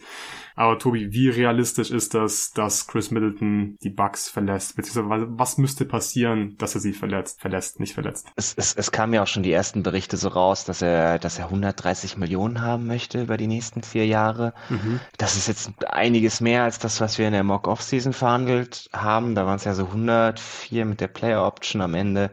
Aber also ich glaube, dass er den Deal quasi schon mehr oder weniger fix von den Bucks hat, vielleicht nur ein paar Millionen weniger. Aber sonst, sonst wäre er halt nicht ausgestiegen. Also so viel man so irgendwie offiziell darüber redet, dass die Spieler nicht miteinander reden, äh, die Spieler und Teams nicht miteinander reden dürfen, bla bla das ist zu dem Zeitpunkt wahrscheinlich jetzt schon, schon komplett fix, was die da unterschreiben werden. Und ich glaube nicht, dass er auf die 40 Millionen Player Option verzichtet hätte, wenn er, wenn er das nicht relativ safe auf dem Tisch hätte. Und für die Bucks, sie haben einfach keinerlei Option, ihn zu ersetzen. Sie, auch für die Bucks geht's um die nächsten zwei bis drei Jahre als, als Contender, das wir vorhin bei den Suns angesprochen haben. Den Bucks geht's genauso. Die müssen jetzt nochmal einen Titel gewinnen. Und da kannst du es dir einfach nicht leisten, Middleton ziehen zu lassen. Und ja, das Ende wird ein bisschen wehtun von dem Vertrag. Das ist, ist wahrscheinlich auf jeden Fall zu viel. Aber er hat ihn dafür jetzt dieses Jahr genug Flexibilität verschafft, dass man Brook Lopez halten kann zu einem vernünftigen Vertrag, dass man wahrscheinlich noch die Tax MLE nutzen kann, dass man vielleicht Crowder und Ingles halten kann, billig, je nachdem, wenn die keinen vernünftigen Markt haben. Und dafür, dass er das zurückgegeben hat, wird man sich da wahrscheinlich unter dem Tisch schon drauf geeinigt haben, dass man ihm dann halt am Ende des Vertrages einfach ein bisschen zu viel zahlt. Und es, das finde ich dann aus, aus Sicht beider Seiten hier einfach völlig verständlich. Ja, das wäre, glaube ich, eine sehr schöne Lösung für beide Seiten. Ich finde, das ist natürlich eine ganz andere Situation als bei Harden und bei den Sixers. Da habe ich gemeint, Sixers sollten so ein bisschen Hardball spielen. Das können die Bucks halt absolut nicht machen, weil sie wissen, wir können Titel gewinnen mit Janis, Middleton mhm. und Drew Holiday. Aber das Championship-Fenster ist einfach dabei, gerade sich zu schließen. Das, glaube ich, kann man so sagen. Bei den Bucks, gerade Middleton, hat einfach mit Verletzungen zu kämpfen gehabt. Vor allem in der letzten Saison wurde er jetzt im Juni am Knie operiert. Er soll im Juli dann wieder fit sein und auf den Basketballplatz zurückkehren können. Aber wie gesagt, Middleton und Drew werden nicht jünger. Da geht's auch in die nächsten zwei, drei Saisons. Und so wie du es gerade gesagt hast. Und deswegen kann man hier Middleton unter gar keinen Umständen verlieren. Du kannst ihn auch nicht ersetzen in der Offseason. Und deswegen stelle ich mir schon so ein bisschen die Frage, was zum Beispiel so ein Team wie Houston macht. Weil ich finde, dass Middleton halt auch ein sinnvollerer Spieler wäre für die Rockets als Harden. Ich finde, das kann ich mir schon irgendwie so halbwegs vorstellen, mhm. den so als Mentor und so als auch Spielertyp neben mhm. so jungen Spielern, weil Harden, der braucht halt den Ball in der Hand und dann machen die jungen Spieler einfach genau nichts, wenn Harden den Ball in der Hand hat und dürfen irgendwie Catch and Shoot Dreier nehmen, finde ich nicht optimal. Middleton wäre da vom Fit einfach deutlich sinnvollerer. Und da frage ich mich so ein bisschen, was passiert denn, wenn Houston sagt, okay, wir geben einfach einen Max.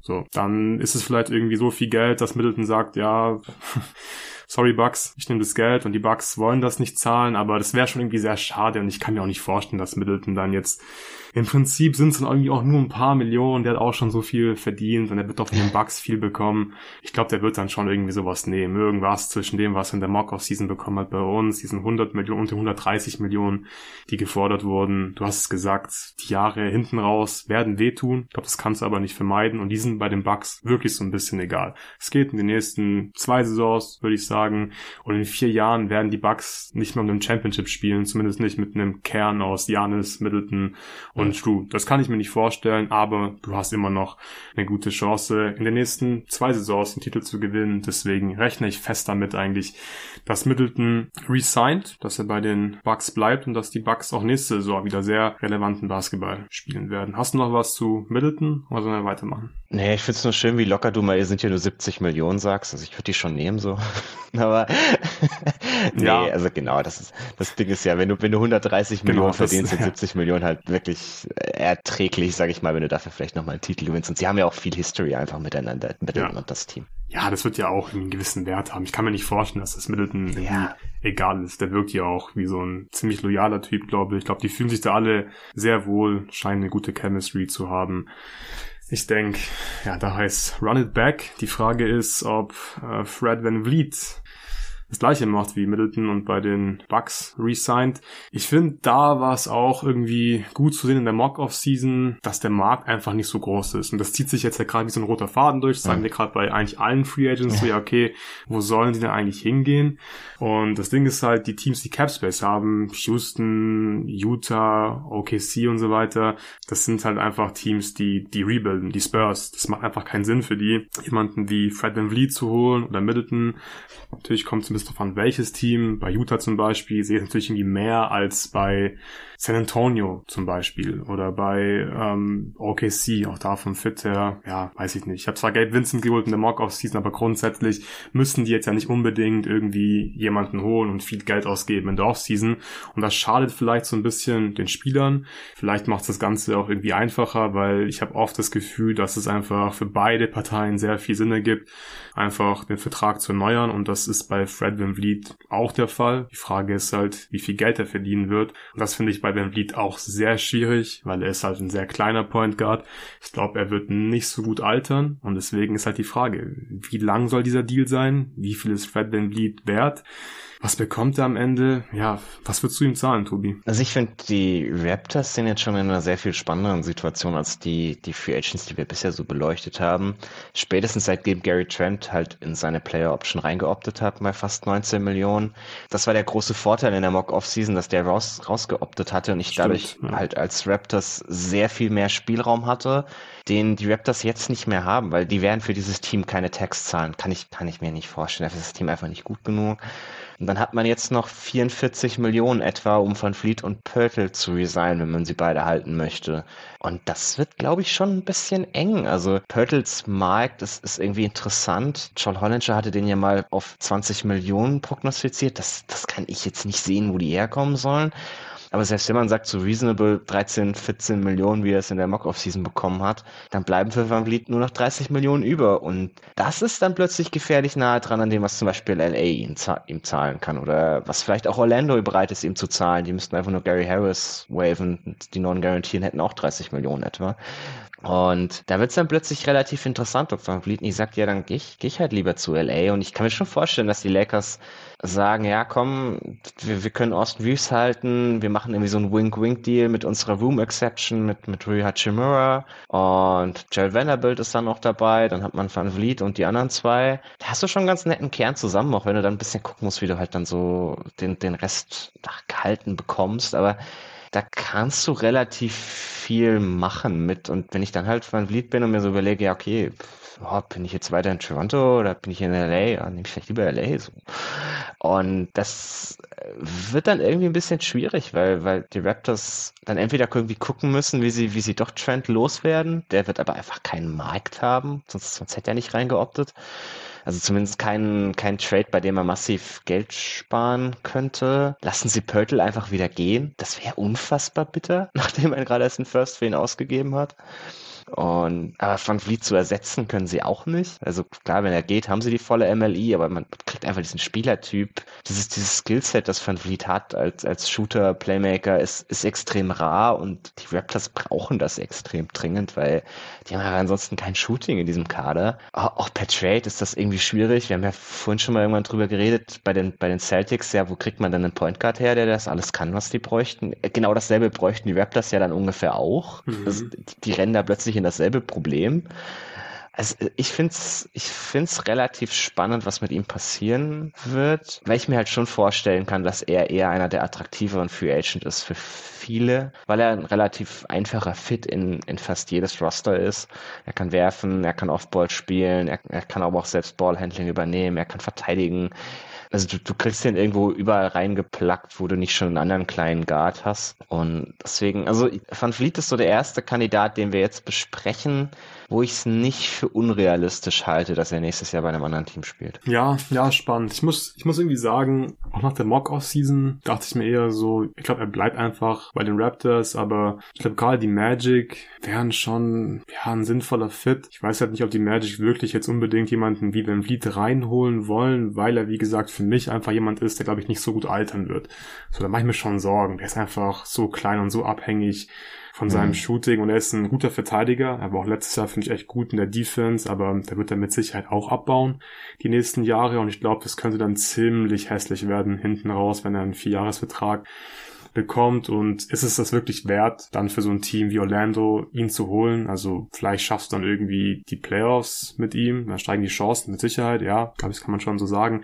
Aber würde ich ausschließen, dass Orlando die Playoffs auch ohne ihn schafft? Nein, würde ich nicht. Deswegen weiß ich nicht, weiß ich nicht. Also so sportlich für ein Jahr hätte ich kein Problem damit, aber das wird ja ein langfristiger Deal mhm. bei Lied, da bin ich mir ziemlich sicher. Lakers finde ich spannend, hatte ich jetzt nicht mehr so richtig drüber nachgedacht. Ja, da sehe ich es glaube ich so am ehesten, weil da ist die Zukunft, glaube ich, einfach so ein bisschen egal. Du musst halt jetzt gewinnen, wenn Bleed würde diesem Team helfen. Man müsste, glaube ich, jetzt auch nicht so super viel Tiefe dafür abgeben, beziehungsweise du hättest dann einfach halt. Du verlierst halt irgendwie so Lonnie, Lonnie Walker genau, und ja. D'Angelo Russell und ich ja. mir halt auch so, ja, Boah, also ich habe Van Fleet schon deutlich lieber als Russell in meinem Kader.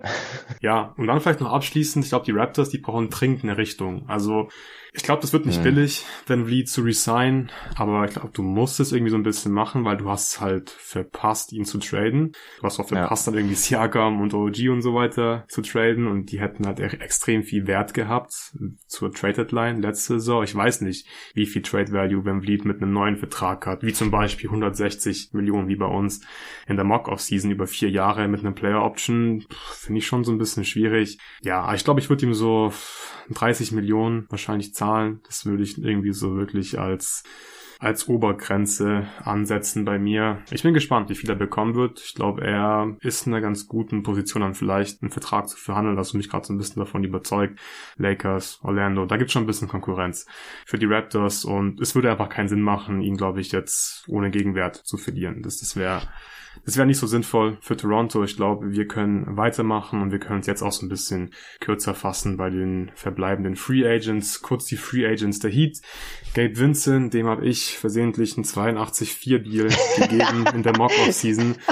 Ich muss ich da nochmal ganz kurz verteidigen. Mein großes Problem in der Mock-Off-Season war jetzt äh, in zwei Jahren in Folge. Ich denke nicht in diesen Total Numbers. Ich denke mir nie, ah, ich gebe jemanden einen 82-4-Deal.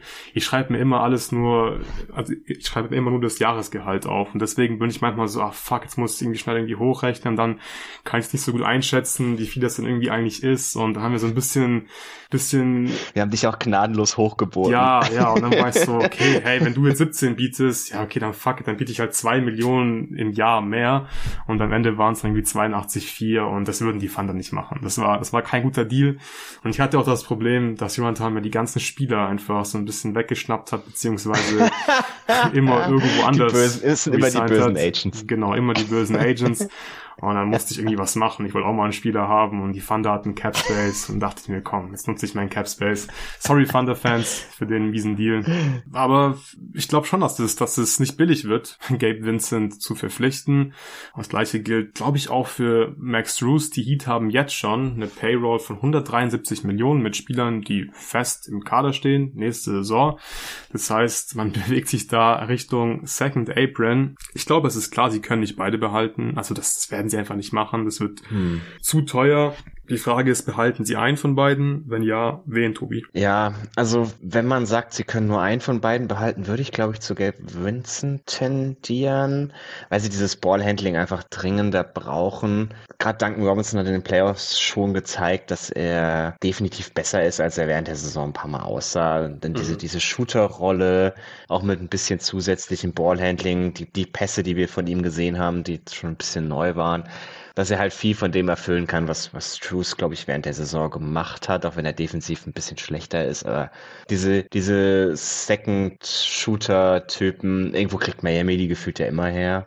Also ich glaube, Struce könnten sie am ehesten ersetzen. Bei Gab Winston wird das ein bisschen schwieriger. Ich bin wirklich mal gespannt, was die beiden bekommen. Also auch Struce hat bei uns ja doch einen ganz guten Vertrag bekommen, dann, dann von mir mit den Spurs, nachdem ich bei Winston abge, abgewiesen wurde. Ähm, weil es, es, es ist halt schon interessant, das sind zwei Spieler, die jung genug sind, um zu diesen ganzen jungen Teams zu passen, die, die ein guter Fit für viele von diesen jungen Teams sind. Deswegen kann ich mir schon vorstellen, dass die halt relativ teuer werden, weil diese, diese Teams müssen irgendwie zum Salary Floor kommen. Und diese, diese Salary Dumping Moves gibt's einfach nicht mehr so viele. Äh, außer man versucht John Poole loszuwerden, wie wir gelernt haben. also, ich, also deswegen, ich glaube, es ist einfach, es ist schwieriger, die, die beiden zu halten jetzt dieses Jahr, gerade auch weil sie unrestricted sind und dadurch halt ziemlich interessant sind, gerade für diese Teams, die auch einfach größere Rollen anzubieten haben, als es die Heat haben ich, ich bin mal gespannt, ob sie nicht versuchen, irgendwie Lowry zum Beispiel zu dumpen, dass, dass irgendjemand den relativ billig nimmt und dann könnten sie ja plötzlich wieder beide halten. Das, das könnte ich mir so vorstellen, dass das der Weg ist, den sie versuchen zu gehen. Weil es, es ist schon bitter, wenn du die einfach so gehen lassen müsstest, egal wen von den beiden. Aber mhm. du hast mhm. es richtig gesagt. Also ich, ganz ehrlich, so wie es jetzt gerade aussieht, weiß ich nicht mal, ob sie einen davon halten können, weil, ja. also, die sind gerade jetzt schon 12 Millionen in der Tax und du sagst, Gabe Winston verdient dann irgendwie, also 15 Millionen werden es ja schon Minimum sein. Mid-Level Safe, oder? Also ich glaube, beide werden ja, mindestens die Mid-Level Exception bekommen. Das sind 12, wie viel? 2 Millionen, glaube ich. Ja, also ich, ich denke, beide sind irgendwo solide in dieser 15 bis 20 Millionen Range wahrscheinlich. Ja. Und also 27 Millionen der Text zu sein, ist schon, das ist hart. Das war Miami ziemlich selten in ihrer Geschichte. Also schwierig. Ich, ich glaube, der Weg, den Miami versuchten wird zu gehen, ist entweder irgendwie tatsächlich diesen großen Lillard-Trade einzufödeln, dann kannst du Gabe Vincent halt wieder, ja, okay, gut, komm, was soll's, dann, dann gehst du halt oder bist vielleicht irgendwie Teil von einem Sign-and-Trade, was auch immer. Das, das, das wäre dann vielleicht auch ganz interessant, gerade für irgendein anderes Team, dass man da irgendwas zusammenbastelt als Free-Teamer oder so. Das, das könnte ich mir vorstellen. Aber gerade bei Struce glaube ich eher, dass er weg ist. Sehe ich, glaube ich, auch hier sehr ähnlich. Duncan Robinson war einfach krass teilweise in den Playoffs, deswegen nachvollziehbare Argumentation. Du kannst Robinson, du kannst Struce einfach mit Robinson ersetzen, den du einfach schon im Kader hast. Der hat wenig gespielt in der Regular Season, macht absolut Sinn und Gabe Vincent hat einfach sehr gute Playoffs gespielt, ist tendenziell tendenziell einfach vom Skillset her wichtiger als Max Drews. Wenn ich mich jetzt heute entscheiden müsste, dann würde ich mich auch für Gabe Vincent entscheiden. Natürlich wird Dame Lillard die beste Lösung. Ich glaube, dann wäre es auch so ein bisschen egal, wenn Vincent und irgendwie Struce dann weg sind oder nur irgendwie einer zurückkommt. Auch hier bleibt es spannend, was die Heat machen werden, was für Verträge die zwei Spieler bekommen werden, die in den Playoffs sehr gut aussahen, die sich da wahrscheinlich auch viel Geld erspielt haben in der Postseason. Kommen wir zum letzten Spieler, Tobi hauen wir noch ein, zwei Sätze zu Bruce Brown raus. Der hat letztes Jahr die Taxpayer mit Level Exception mhm. bei den Nuggets bekommen. Sven hat in der Mock-Off-Season Michael Porter Jr. zu den Detroit Pistons gedumpt für Alec Burks, damit der Bruce Brown die Mid-Level Exception, die volle Mid-Level Exception anbieten kann. Und der hat bei uns in der Mock-Off-Season dann die Mid-Level 3 plus 1 bekommen, also mit einem Player-Option. Im vierten Jahr, ich glaube, das ist einfach sehr unrealistisch. Das wird in echt nicht passieren passieren? Tobi, was wird denn echt passieren? Was erwartest du? Ja, also ich glaube, es gibt zwei Wege, die das Ganze laufen kann. Weg eins ist, sie zahlen Bruce Brown diese 7,8 Millionen, die sie gerade Maximum können, One plus One, Player Option, und dann halt so mit diesem Wink-Wink-Deal hinten ja, dran. Hey, guck mal, nächstes, ja, oder das, was man mit Bobby Portis in Milwaukee gemacht ja. hat das Ding ist halt, also sowohl Portis als auch Batum waren das beides Verträge, wo man zu dem Zeitpunkt dachte, okay, das ist dann wahrscheinlich ein bisschen mehr, als du eigentlich jetzt gerade verdienen würdest bei Bruce Brown. Er könnte halt wahrscheinlich schon mehr als den Vertrag, den sie ihm nächstes Jahr geben, dieses Jahr bekommen. Und das ist dann ein bisschen hart halt für ein Spieler. So, okay, wir machen jetzt diesen Wink-Wink-Deal und wenn du dich böse verletzt, hm, weiß ich nicht, ob er da nicht weg ist. Und selbst mit dem Wink-Wink-Deal verdienst du dann nächstes Jahr weniger, als die andere Teams jetzt schon bieten können. Also, wenn es ihm wirklich drum geht, Geld zu verdienen, glaube ich, das ist er weg. Das ist halt die Frage, wie viel ist dieser, dieser emotionale Aspekt ihm, ihm wert? Er fühlt sich ja definitiv wohl in, in Denver. Das hat man dieses Jahr, glaube ich, gesehen. Sie haben ihn auch in eine Rolle versetzt, die, die sehr wichtig war für ihr, für ihr Championship-Team. Das wird er auch nicht überall bekommen. Jemand, der ihn so gut in Szene setzt, wie es jetzt passiert ist. Also ich, das sind so die zwei Wege, die ich sehe. Entweder er sagt halt, okay, ich nehme jetzt meinen mein 60-4-Deal bei irgendeinem Capspace-Team oder so, oder ich mache das halt mit denen, diese, diese etwas emotionalere Route. Was davon es ist, ist am Ende, glaube ich, rein seiner Persönlichkeit zu unterliegen und das können wir irgendwie, glaube ich, von außen auch ein bisschen schwer zu beurteilen. Was ich ausschließen würde, ist das, was Sven da getan hat. ja, aber ich fand es ein cooler Move. Der Markov Season war sehr kreativ. Ah, wie gesagt, das ist sehr, sehr unrealistisch. Was wir auch noch hinzufügen können, ist, dass Bruce Brown seine Player Option nicht gezogen hat. Also er wird jetzt Free Agent. Du hast gerade eben sehr schön aufgezeigt, was für Möglichkeiten da die Nuggets haben, um ihn zu resignen. Mich würde es freuen, wenn er bleibt, weil er einfach so ein geiler Fit war in Denver. Und ja, wird auch nächstes Jahr dann ein wichtiger Spieler sein bei den Nuggets, da bin ich mir sicher. Wenn er bleibt, wäre eine sehr, wäre eine sehr schöne Story. Gut, wir sind jetzt durch. Wir haben jetzt einiges besprochen. Wir haben die Trades von gestern besprochen, oder den Trade von gestern. Wir haben den Beal Trade besprochen. Wir haben dann die Free Agents besprochen, die interessantesten.